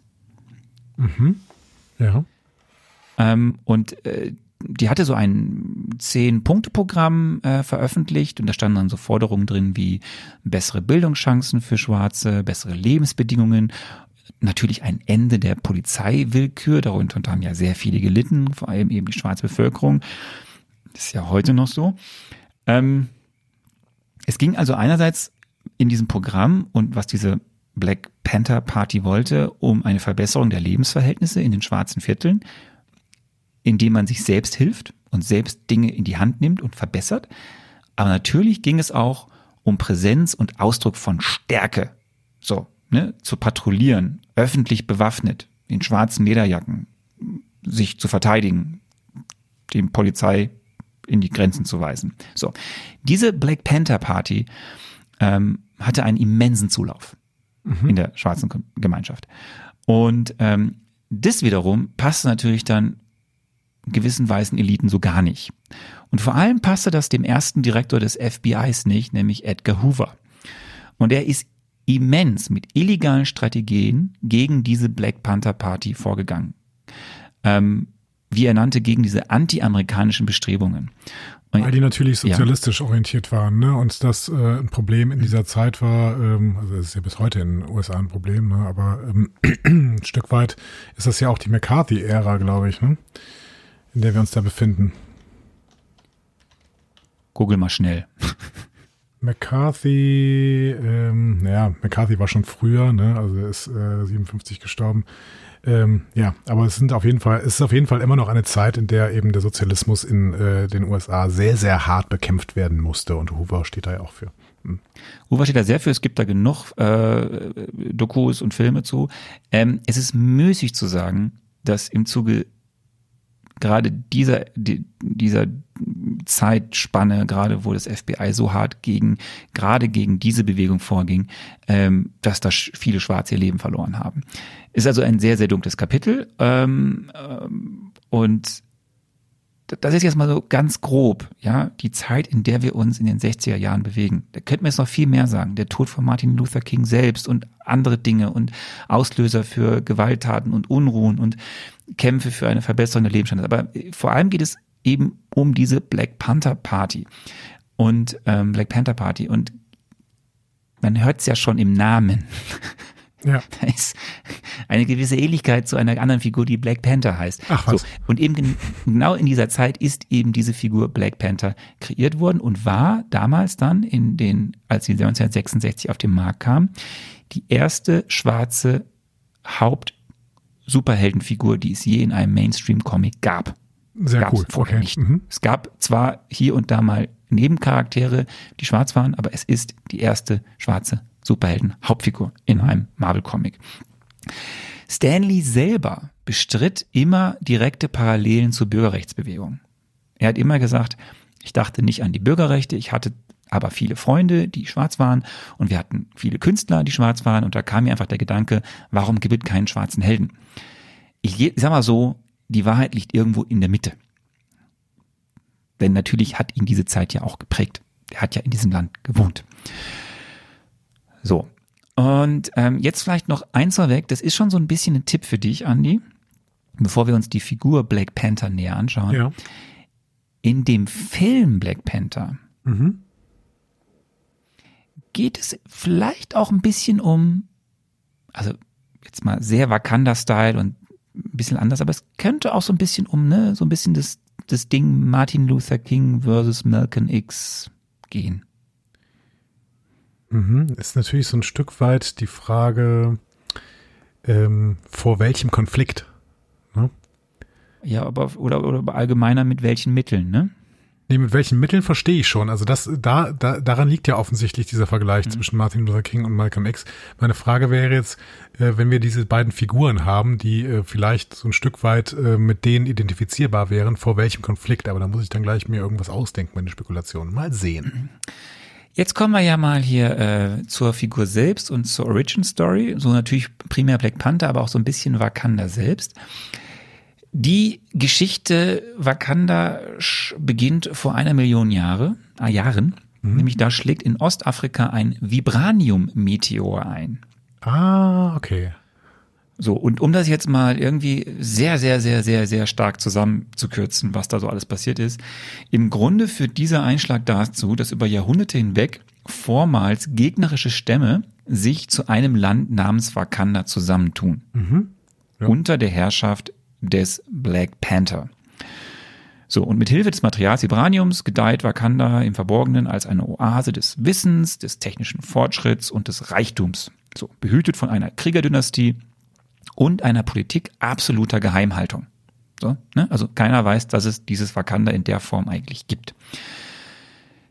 Bis zur industriellen Revolution, so ist die Geschichte, ähm, denn dann auf einmal brauchen andere Teile der Erde auch irgendwie Rohstoffe und viel mehr als man eigentlich hat und irgendwie bekommen die Wind davon, dass es da in den, den Wakandianern eigentlich ziemlich gut geht. Mhm. So und dann versuchen Amis und Nazis irgendwie diesen Staat zu überfallen. Die werden aber von dem, vor, Geschichte. ja, man kennt das, ne? Äh, und die werden dann aber vom Black Panther T'Chaka, mhm. Black Panther T'Chaka, zurückgedrängt. Mhm. Ähm, es gelingt aber einer Gruppe äh, diese äh, nichts, also nachhaltiger Wakanda zu schaden, nämlich das ist Hydra. Okay. So. Mhm. Und um sich vor Hydra besser zu schützen, geht T'Chaka ein, wie es heißt, protokollwidriges Bündnis mit Howard Stark und Shield ein, um Wakanda weiterhin zu schützen. Mhm. Okay. So in den Comics. Ähm, wichtig ist noch, dass T'Chaka eben einen Sohn hat und der heißt T'Challa. Als T'Challa zehn Jahre alt ist, tötet ein gewisser Söldner namens Ulysses Klaue bei einem Raubüberfall in Wakanda den König und raubt einen Teil des Vibraniums. Ja, wir reden hier von der Comic-Geschichte. Ja, ja, genau. Ist ja offensichtlich schon mal anders. Mhm. So, äh, Ulysses Klaue wird aber daraufhin, auch wenn er was geklaut hat, eben äh, vertrieben und ähm, T'Challa fängt an, Jahre später im Ausland zu studieren äh, und hat dann auch, nachdem er gewisse Herausforderungen in Wakanda überlebt hat, wird er dann zum Black Panther, zum größten Black Panther aller Zeiten. Okay. So, und was dieser äh, Black Panther vor allem, was ihn ausmacht, ist, dass er den Status Wakandas komplett neu definiert. Nämlich er führt Wakanda heraus aus der Isolation und aus der Geheimhaltung, auch offiziell, und führt sie in die UN zum Beispiel.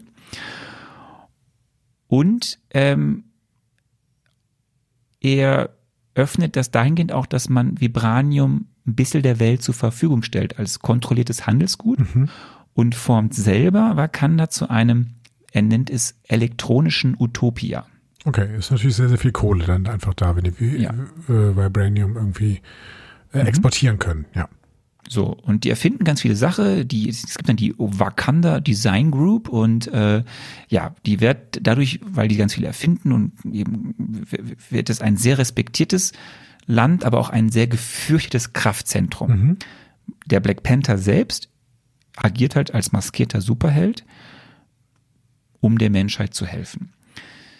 Seine Kraft bezieht jeder Black Panther, auch dann der aktuelle T'Challa Black Panther, ähm, eben aus dem Vibranium-Anzug mhm. und weiteren Gadgets, die man so erfindet, sowie aber auch durch ein gewisses Bastkraut. So, und das ist ein Kraut der Götter vom Wakanda. Ich gehe jetzt nicht weiter auf die Götter ein, weil das wird sonst alles viel zu mhm. Ähm, dieses verleiht ihm quasi Fähigkeiten, wie er ist dann noch schlauer als sonst. Er hat gesteigerte, gesteigerte Fähigkeiten, wie er ist noch stärker, noch schneller, noch beweglicher, hat bessere Sinne, etc. pp. Okay, also ist so. Black Panther quasi ein Iron Man auf Droge.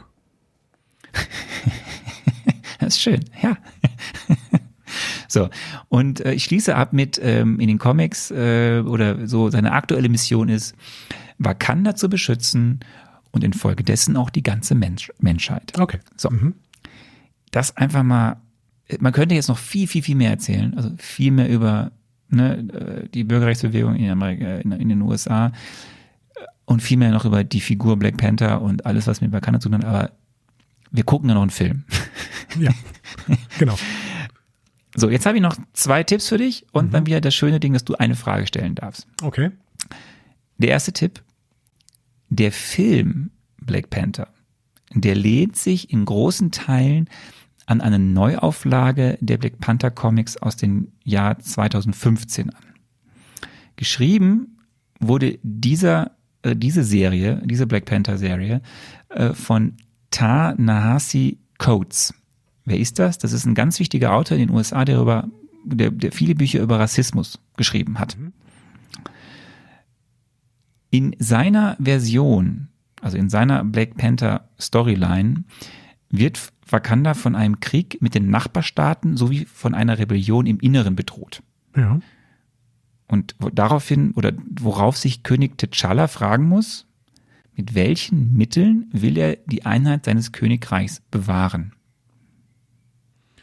Okay, also Krieg mit den Nachbarstaaten, Rebellion im Inneren. Und welche Mittel will er nehmen? Die von Malcolm X oder die von Martin Luther King? Okay, mhm. verstehe. Auch dieser Film, das ist mein zweiter Tipp, setzt zeitlich nach Civil War an. Um genau zu sein, eine Woche nach der Ermordung von T'Chaka. Okay, also es fängt exakt dann an, als äh, Captain America und äh, Black Panther nach Wakanda kommen, quasi. So, jetzt darfst du noch eine Frage stellen. Ja oder nein, darf ich antworten? Mhm. Mhm, mhm, mhm. Ja, das ist, äh, es ist ganz schwierig, da eine Frage zu stellen, bevor ich das Plakat gesehen habe. Kann ich die, mir die Frage aufschieben und warten, bis ich. Nein, nein, nein, das ist ja der Gag. Mhm. Ist, ist aber gar nicht so witzig. Riesengag, ne? Riesen, Riesengag ist das. ähm, ich glaube, ich muss nicht fragen, ob ähm, Captain America in dem Film vorkommt, weil er muss eigentlich vorkommen. Äh, und auch der Winter Soldier muss eigentlich vorkommen. Das heißt, das sind Fragen, die ich nicht stellen möchte.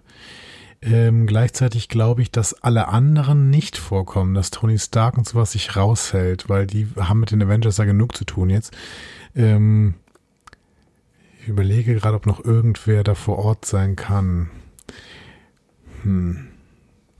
Gleichzeitig glaube ich, dass es immer ein irdisches Ding sein wird. Das heißt, ich werde auch nicht fragen, ob da irgendwie noch kosmische Kräfte oder sowas dazukommen.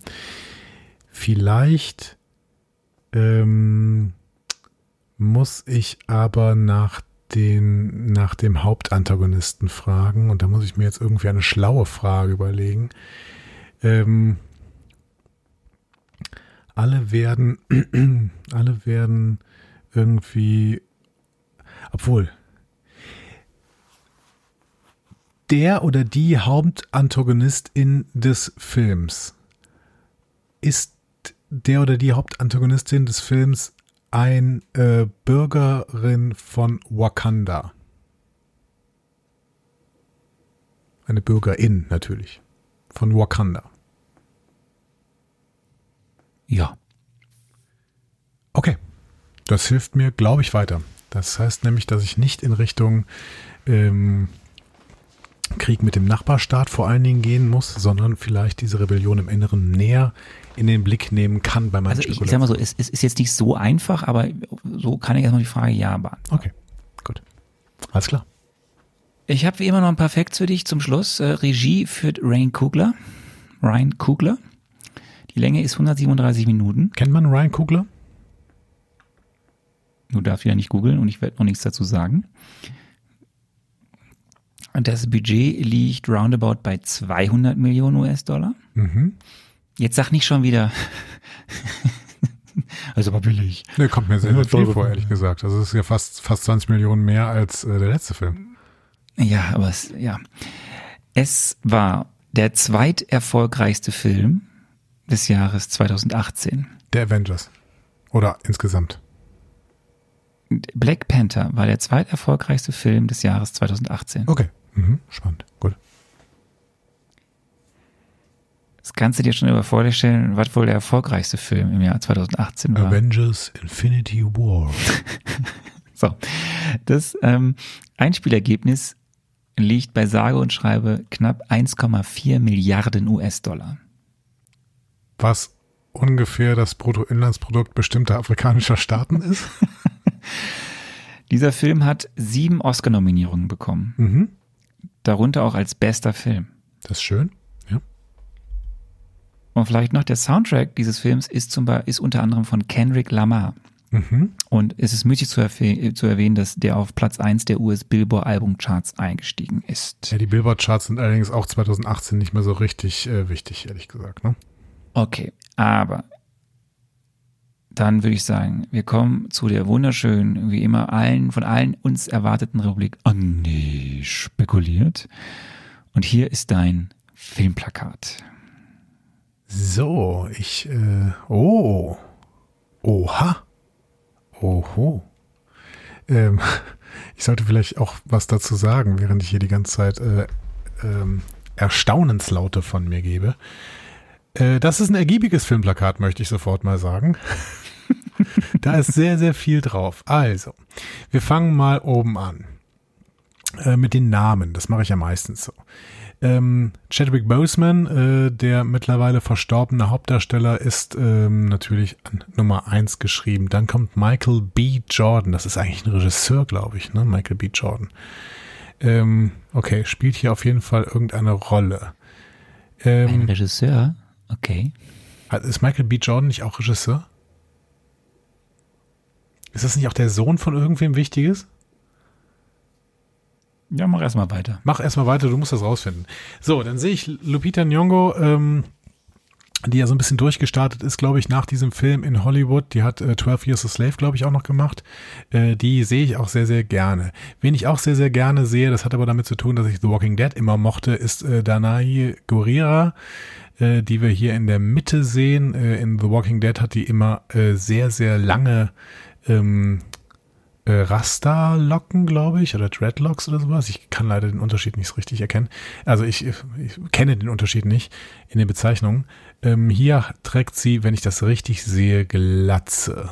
Ja, und da ist irgendeine äh, Tätowierung drauf. Okay, wir sehen Martin Freeman. Das ist ein bisschen überraschend, aber das ist ja der Typ, der ähm, Simo ähm, quasi betreut hat und be befragt hat. Was hatte er nochmal für eine Rolle? Der war irgendwie der war irgendein Präsident von irgendeinem, so äh, war der nicht in der UN? Ich glaube, der war in der UN. Er war auf, in einer Sicherheitsbehörde. Ja, also irgendeine Sicherheitsbehörde. Die, er war auf jeden Fall in Berlin. So, er war in Berlin und äh, hat dann da ähm, hat dann da mit Simo, Simo gesprochen. Das heißt, ähm, ja, er hat irgendwie eine wichtige Rolle. Angela Bassett ist, glaube ich, die etwas ältere Darstellerin, die wir auf der rechten Seite sehen. Und ich meine auch, ich habe schon Filme mit Angela Bassett gesehen. Ich bin mir allerdings gerade unsicher. Wir sehen Forrest Whitaker, ähm, den ich natürlich ganz gut kenne. Das ist ein guter, äh, sehr, sehr guter Schauspieler. Äh, ich erinnere mich ähm, beispielsweise an den wunderbaren Film Panic Room mit Jodie Foster äh, in, den, in dem Forrest Whitaker ähm, den Hauptbösewicht spielt. Und ich, ich meine, er spielt auch irgendwann mal, ich glaube, der spielt sogar mal den amerikanischen Präsidenten in äh, Acht Blickwinkel. Auch ein toller Film, experimenteller Film quasi, der dieselbe Szenerie aus acht verschiedenen Perspektiven erzählt. Ich weiß nicht mehr genau, ob er den amerikanischen Präsidenten spielt. Er spielt auf jeden Fall da mit bei acht Blickwinkel. Ähm, genau, Forrest Whitaker sehe ich sehr, sehr gerne. Er hat ja ein bisschen dieses runterhängende äh, Auge, ähm, das, das linke, glaube ich, ähm, was ihn natürlich äh, vom Aussehen her sehr, sehr äh, wieder, äh, hoher, hoher Wiedererkennungswert bei Forrest Whitaker. Äh, ja, und Andy Serkis, ähm, offensichtlich ist Ulysses Klaue äh, wieder am Start. Wir sehen ihn auf dem Plakat. Er trägt da eine Weste, ne? See My West, See My West. Ähm, und hat beide Arme, wenn ich das sehe. Das irritiert mich natürlich ein bisschen, weil ich meine, er hat äh, den linken Arm verloren im, das letzte Mal, als wir ihn gesehen haben. Ähm, Vielleicht habe ich das auch falsch in Erinnerung, aber gut, den linken Arm sehe ich jetzt auch nicht auf diesem Plakat, ne, weil er ist irgendwie hinter seinem Körper, aber es sieht auch nicht so aus, als hätte er keinen linken Arm mehr. Das irritiert mich tatsächlich. Ähm, ich, bin, ich bin unfassbar begeistert, an was du dich alles heute erinnerst. Ja, es ist ein guter, ich habe einen guten, guten Moment. Du solltest immer Nudeln essen, bevor wir ja, aufzeichnen. Tatsächlich, genau. ähm, ja, Okay, was sehe ich? Ich gucke weiterhin irgendwelche Namen an. Ich kann ja auch da drunter mal gucken. Moment, ich muss mal gerade vom Mikro weggehen hier.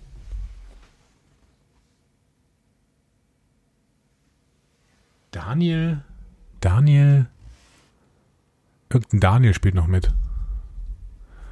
Letita Du machst gerade komische Geräusche mit deinem Mikrofon, oder? Ja, Letizia Wade, Winston Duff.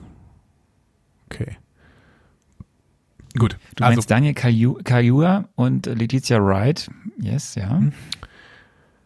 Ja, gut. Also äh, ich kenne die allerdings auch gar nicht, deswegen kann ich da auch nicht viel mit anfangen. Aber ich schätze mal, dass die äh, hier unten auf dem Plakat noch drauf sind. Äh, nämlich, ähm, dass dann Letizia White wahrscheinlich diejenige ist, die hier irgendwelche mh, hm, Leuchtehandschuhe hat. ähm, Jetzt habe ich ja eigentlich, kenne ich ja eigentlich diese Regel, dass alles, was leuchtet, ist ein Infinity Stone, aber hier hat sie halt zwei leuchtende Handschuhe. Ich habe irgendwie das Gefühl, dass sie sicherlich nicht ähm, zwei Infinity Stones hat, um da irgendwie mit zu kämpfen.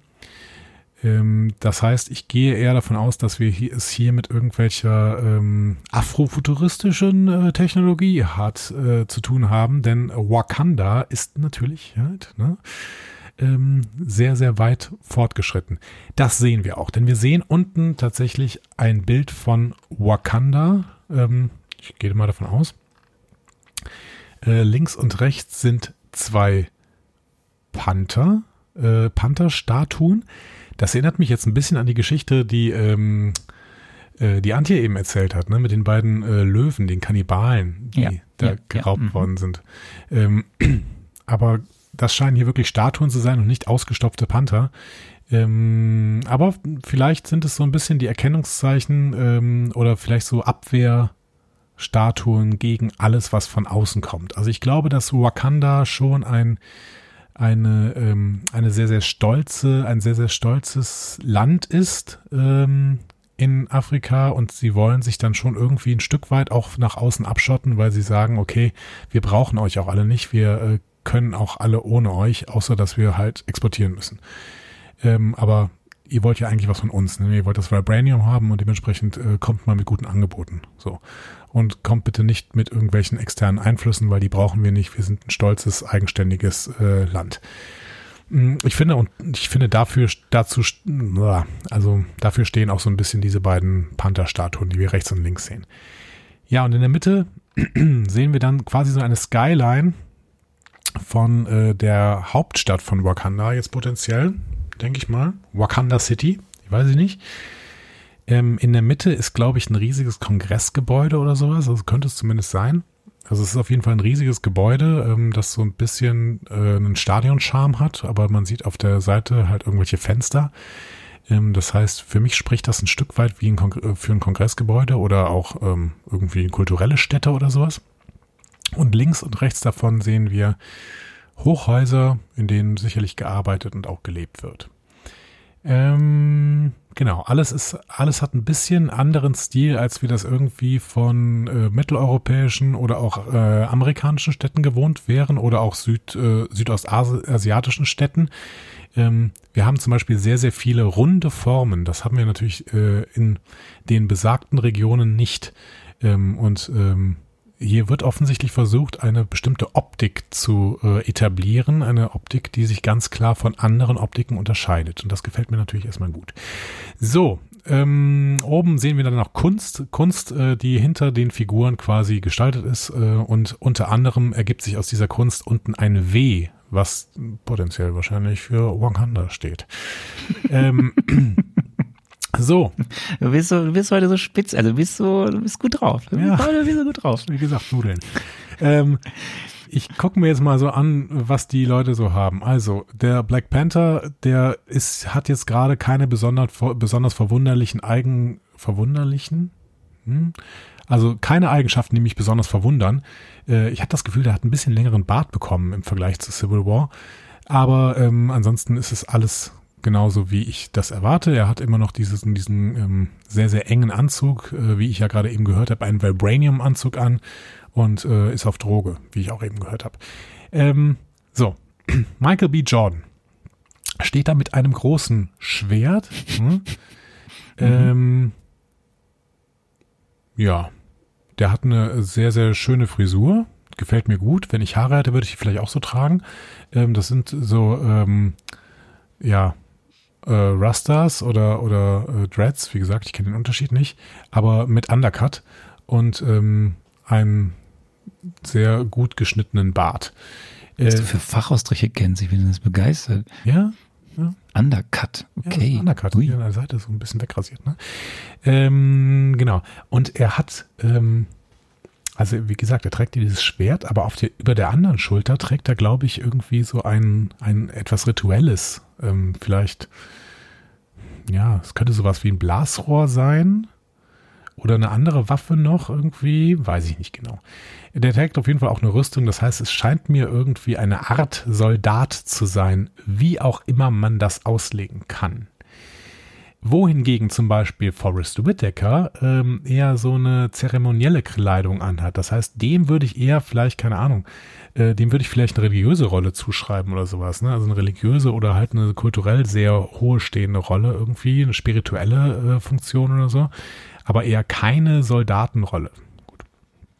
Ähm, ganz im Gegensatz äh, zu äh, Dana äh, Guerrera, die hier ebenfalls ein Speer in der Hand hat und auch eine, eine orange-schwarze Rüstung und dabei auch, ich weiß nicht, wie man das nennt, die, ähm, das äh, gibt es in afrikanischen, in bestimmten afrikanischen Stämmen, glaube ich, mit diesen, ähm, mit diesen äh, Ringen rund um den Hals. Weißt du, wie man das nennt? Müsste ich auch nachgucken, weiß ich nicht. Genau, aber das ist auf jeden Fall, ähm, bestimmte, bestimmte afrikanische Stämme haben diese Ringe, teilweise auch die haben die diese Ringe und äh, die ziehen sogar den Hals relativ lang. Also es gibt da äh, teilweise so welche, die auch irgendwie die Anatomie des Körpers so ein Stück weit beeinflussen. Das scheint hier aber nicht der Fall zu sein. Ähm, Dana Guerrera hat aber ebenfalls auch ein Tattoo auf dem Kopf, das habe ich eben schon gesagt. Also die scheint mir eine Kriegerin zu sein.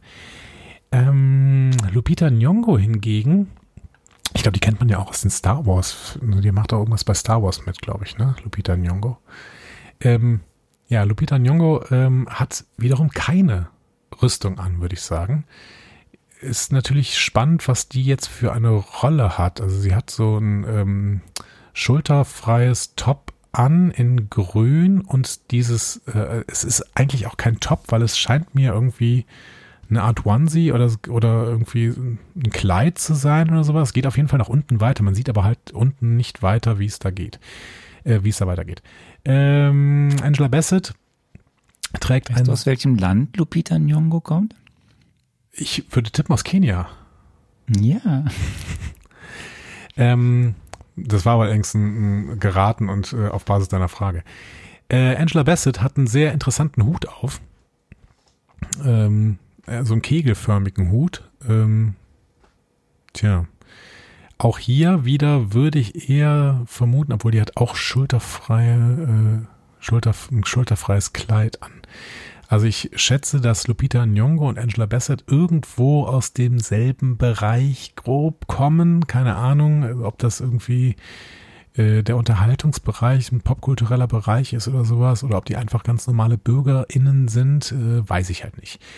So, wiederum, ähm, die Darstellerin, die jetzt oben drauf nicht steht, aber unten angegeben ist, wahrscheinlich als Letizia Wright. Ähm, Richtig. Die äh, hat zwei, hat zwei Leuchterhandschuhe, habe ich eben schon gesagt. Und diese Leuchterhandschuhe, ja, gerade mal gucken. Mir scheint, dass die ähm, auch einen Pantherkopf nachahmen.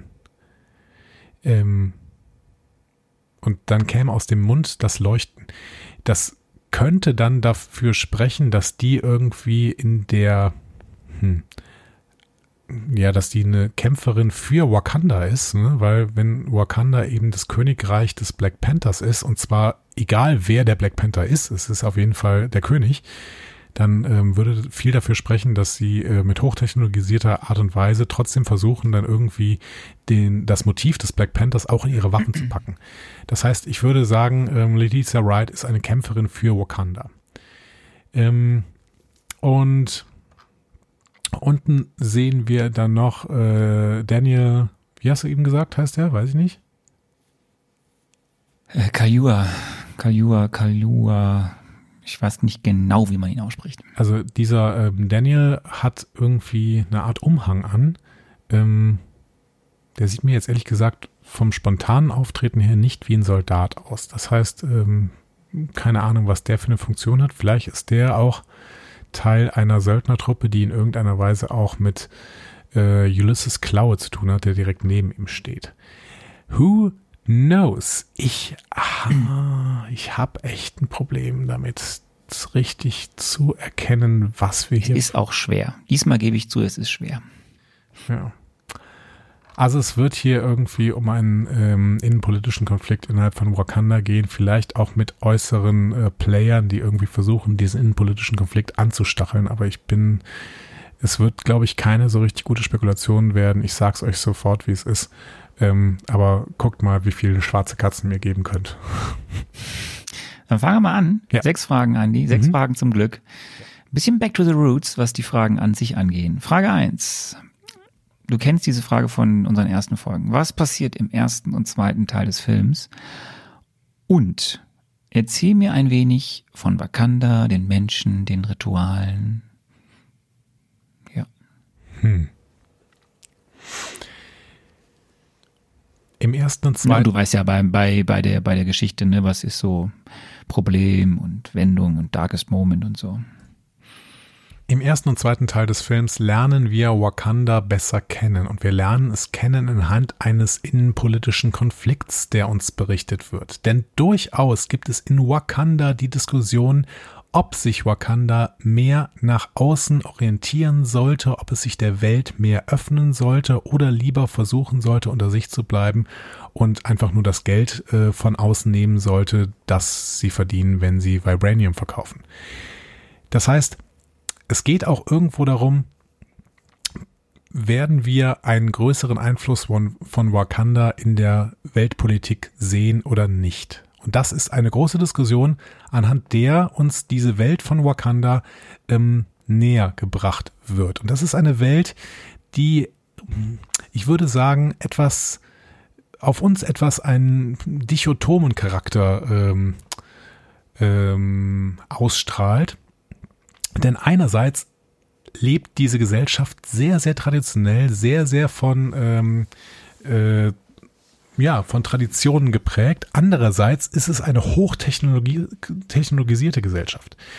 Das heißt, ähm, man muss irgendwie versuchen, dieses, dieses Spannungsfeld zwischen eigentlich traditionellen ähm, Bewohnern und äh, Hochtechnologie irgendwie auszuhalten. Und das ist natürlich ein Spannungsfeld, in dem auch Konflikte entstehen wie gehe ich denn damit um, dass eventuell ähm, die Welt auf mich aufmerksam wird, aber gleichzeitig ich das Gefühl habe, dass ich die Welt, dass ich meine eigenen Rituale vor der Welt und vor der Globalisierung zum Beispiel verteidigen möchte. So. In diesem gesamten Konflikt steht äh, Black Panther selber als König natürlich in der Rolle des ausgleichenden Charakters. Das Problem ist natürlich, dass er von bestimmten Traditionalisten ein Stück weit äh, als Feind angesehen wird. Denn er hat im Ausland studiert. Er ähm, ist jemand, der sich durchaus auch mit den hm, Einflüssen von, ähm, ja, von Weltpolitik beschäftigt und gerne äh, Wakanda nach außen hin öffnen würde, weil er weiß, dass gegenseitige Befruchtung der Kulturen von Wakanda und zum Beispiel den USA äh, durchaus viele Vorteile für beide bringen würden. Und äh, der darkest Moment des Protagonisten ist, dass ähm, er erlebt, dass die Traditionalisten, die sich gegen seine Position wehren, näher sind, als er eigentlich glaubt. Okay. Ähm, Frage 2. Wer ist der Antagonist, die Antagonistin und was treibt die Person, die Personen an? Die Antagonisten sind ganz klar im Umfeld dieser Traditionalisten von Wakanda zu suchen. Es sind ähm, Menschen, die sich gerne der Weltpolitik, der Außenwelt in irgendeiner Weise verschließen würden, weil sie Angst haben, äh, dass mit der Öffnung nach außen ihre eigenen Traditionen verwässert werden und damit ein Stück weit verloren gehen. Es ist natürlich ein Konflikt, der nicht nur in Afrika ähm, wichtig ist, sondern im Prinzip mittlerweile in der gesamten Welt zu finden ist. Dieser Konflikt zwischen globalisierter Welt auf der einen Seite und ähm, ja, traditionell regionalem ähm, Kulturgut auf der anderen Seite. Und es ist ein Konflikt, der ja eigentlich kaum besteht, weil das eine bedroht das andere nicht, aber man hat irgendwie das Gefühl, dass das eine das andere bedroht, weil bestimmte zum Beispiel auch ethische Maßstäbe in irgendeiner Weise dann äh, verwässert werden könnten und vielleicht auch konfrontiert werden könnten mit verschiedenen Perspektiven. Ähm, ja, die Antagonisten sind also solche äh, Traditionalisten und ähm, sie treibt an, dass sie äh, alles, was nicht Wakanda-mäßig ist, gerne aus Wakanda wieder raus hätten. Und das finde ich sehr, sehr nachvollziehbar und ich freue mich dann, diesem, äh, diesen äh, Traditionalisten zuzuschauen, ähm, weil es für mich sehr, sehr nachvollziehbare, ähm, auch eventuell auch reflektierte Charaktere sind. Ich glaube auch Forrest Whitaker ist zum Beispiel einer von denen, weil ich meine, er trägt rituelle Kluft hier an dieser Stelle und ich glaube, dass er durchaus zu den Traditionalisten gehört an der Stelle. Wenn dem alles so ist, was passiert denn im dritten Teil, im finalen Teil des Films? Das Spannende ist, dass wir natürlich irgendwie Schlachten sehen werden, denn es ist immer noch ein Marvel-Film. Aber im finalen dritten Teil wird es auch um Erkenntnis gehen. Es wird um die Erkenntnis gehen, dass das, was ausländisch ist, das, was fremd ist, nicht gleichzeitig schlecht ist. Das heißt, wir werden irgendwie eine Katharsis der Xenophobie dieser Traditionalisten erleben. Das heißt, wir werden auch erleben, dass Menschen eine Einsicht bekommen, dass ähm, eine Öffnung nach außen von Wakanda nicht unbedingt schlecht ist. Das heißt, wir werden vielleicht auch sehen, dass die Antagonisten nicht unbedingt besiegt werden, sondern vielleicht auch zu Freunden werden. Zumindest teilweise. Wie passt denn Stan Lee in diesen Film? Das weiß wirklich keiner. Ich hoffe sehr, dass kein Blackfacing gemacht wird. Ähm, Stan Lee muss eigentlich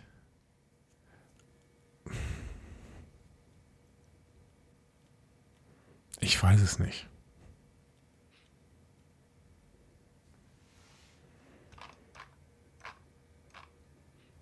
Ich weiß es einfach nicht.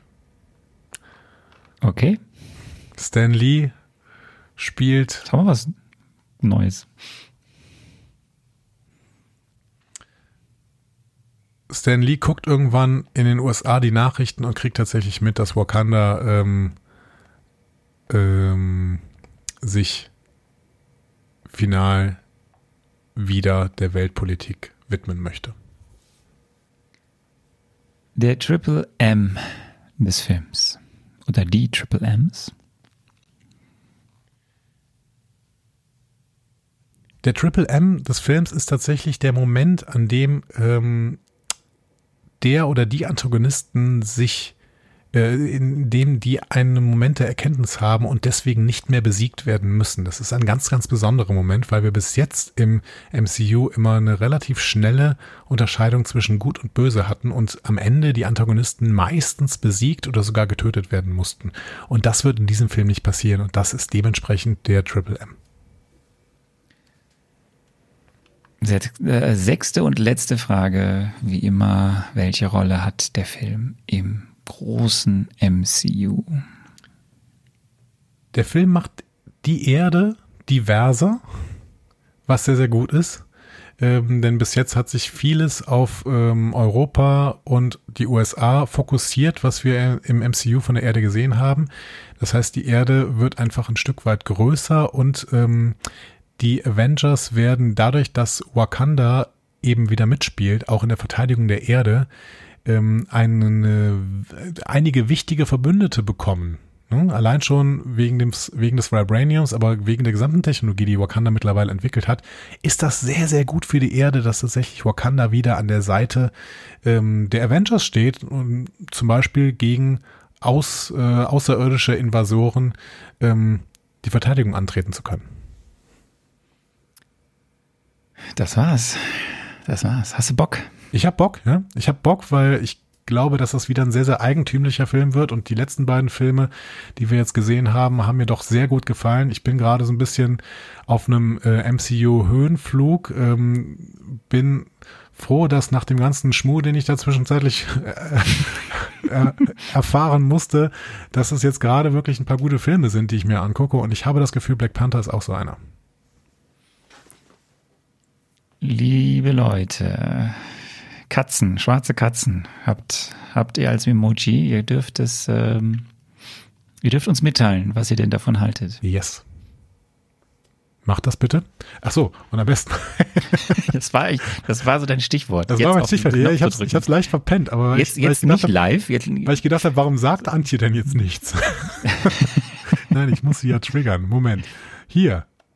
Ihr habt MCU-Entzugserscheinungen, Fragen oder möchtet einfach etwas loswerden? Diskussionen zu jeder Folge findet ihr auf einfachmarvel.de. Außerdem gibt's uns auch auf Instagram, Facebook und Twitter unter einfachmarvel. Wir freuen uns auf eure Nachrichten und Kommentare.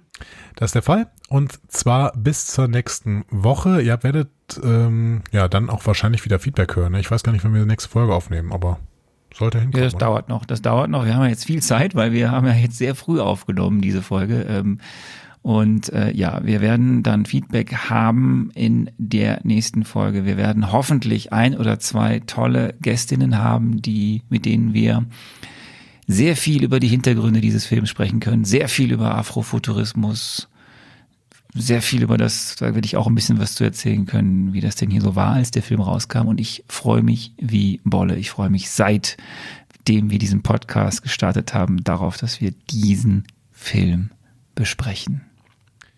Ich freue mich auch und wir sprechen uns, also beziehungsweise wir hören uns, liebe HörerInnen, in einer Woche wieder, dann kurz vor Weihnachten zur Besprechung von Black Panther. Genau. Und allen viel Spaß bei Spider-Man No Way Home. Ja, viel Spaß im Kino. Wir gucken uns das ganze Ding irgendwann Mitte nächsten Jahres an oder so. Macht's gut. Ciao. Tschüss.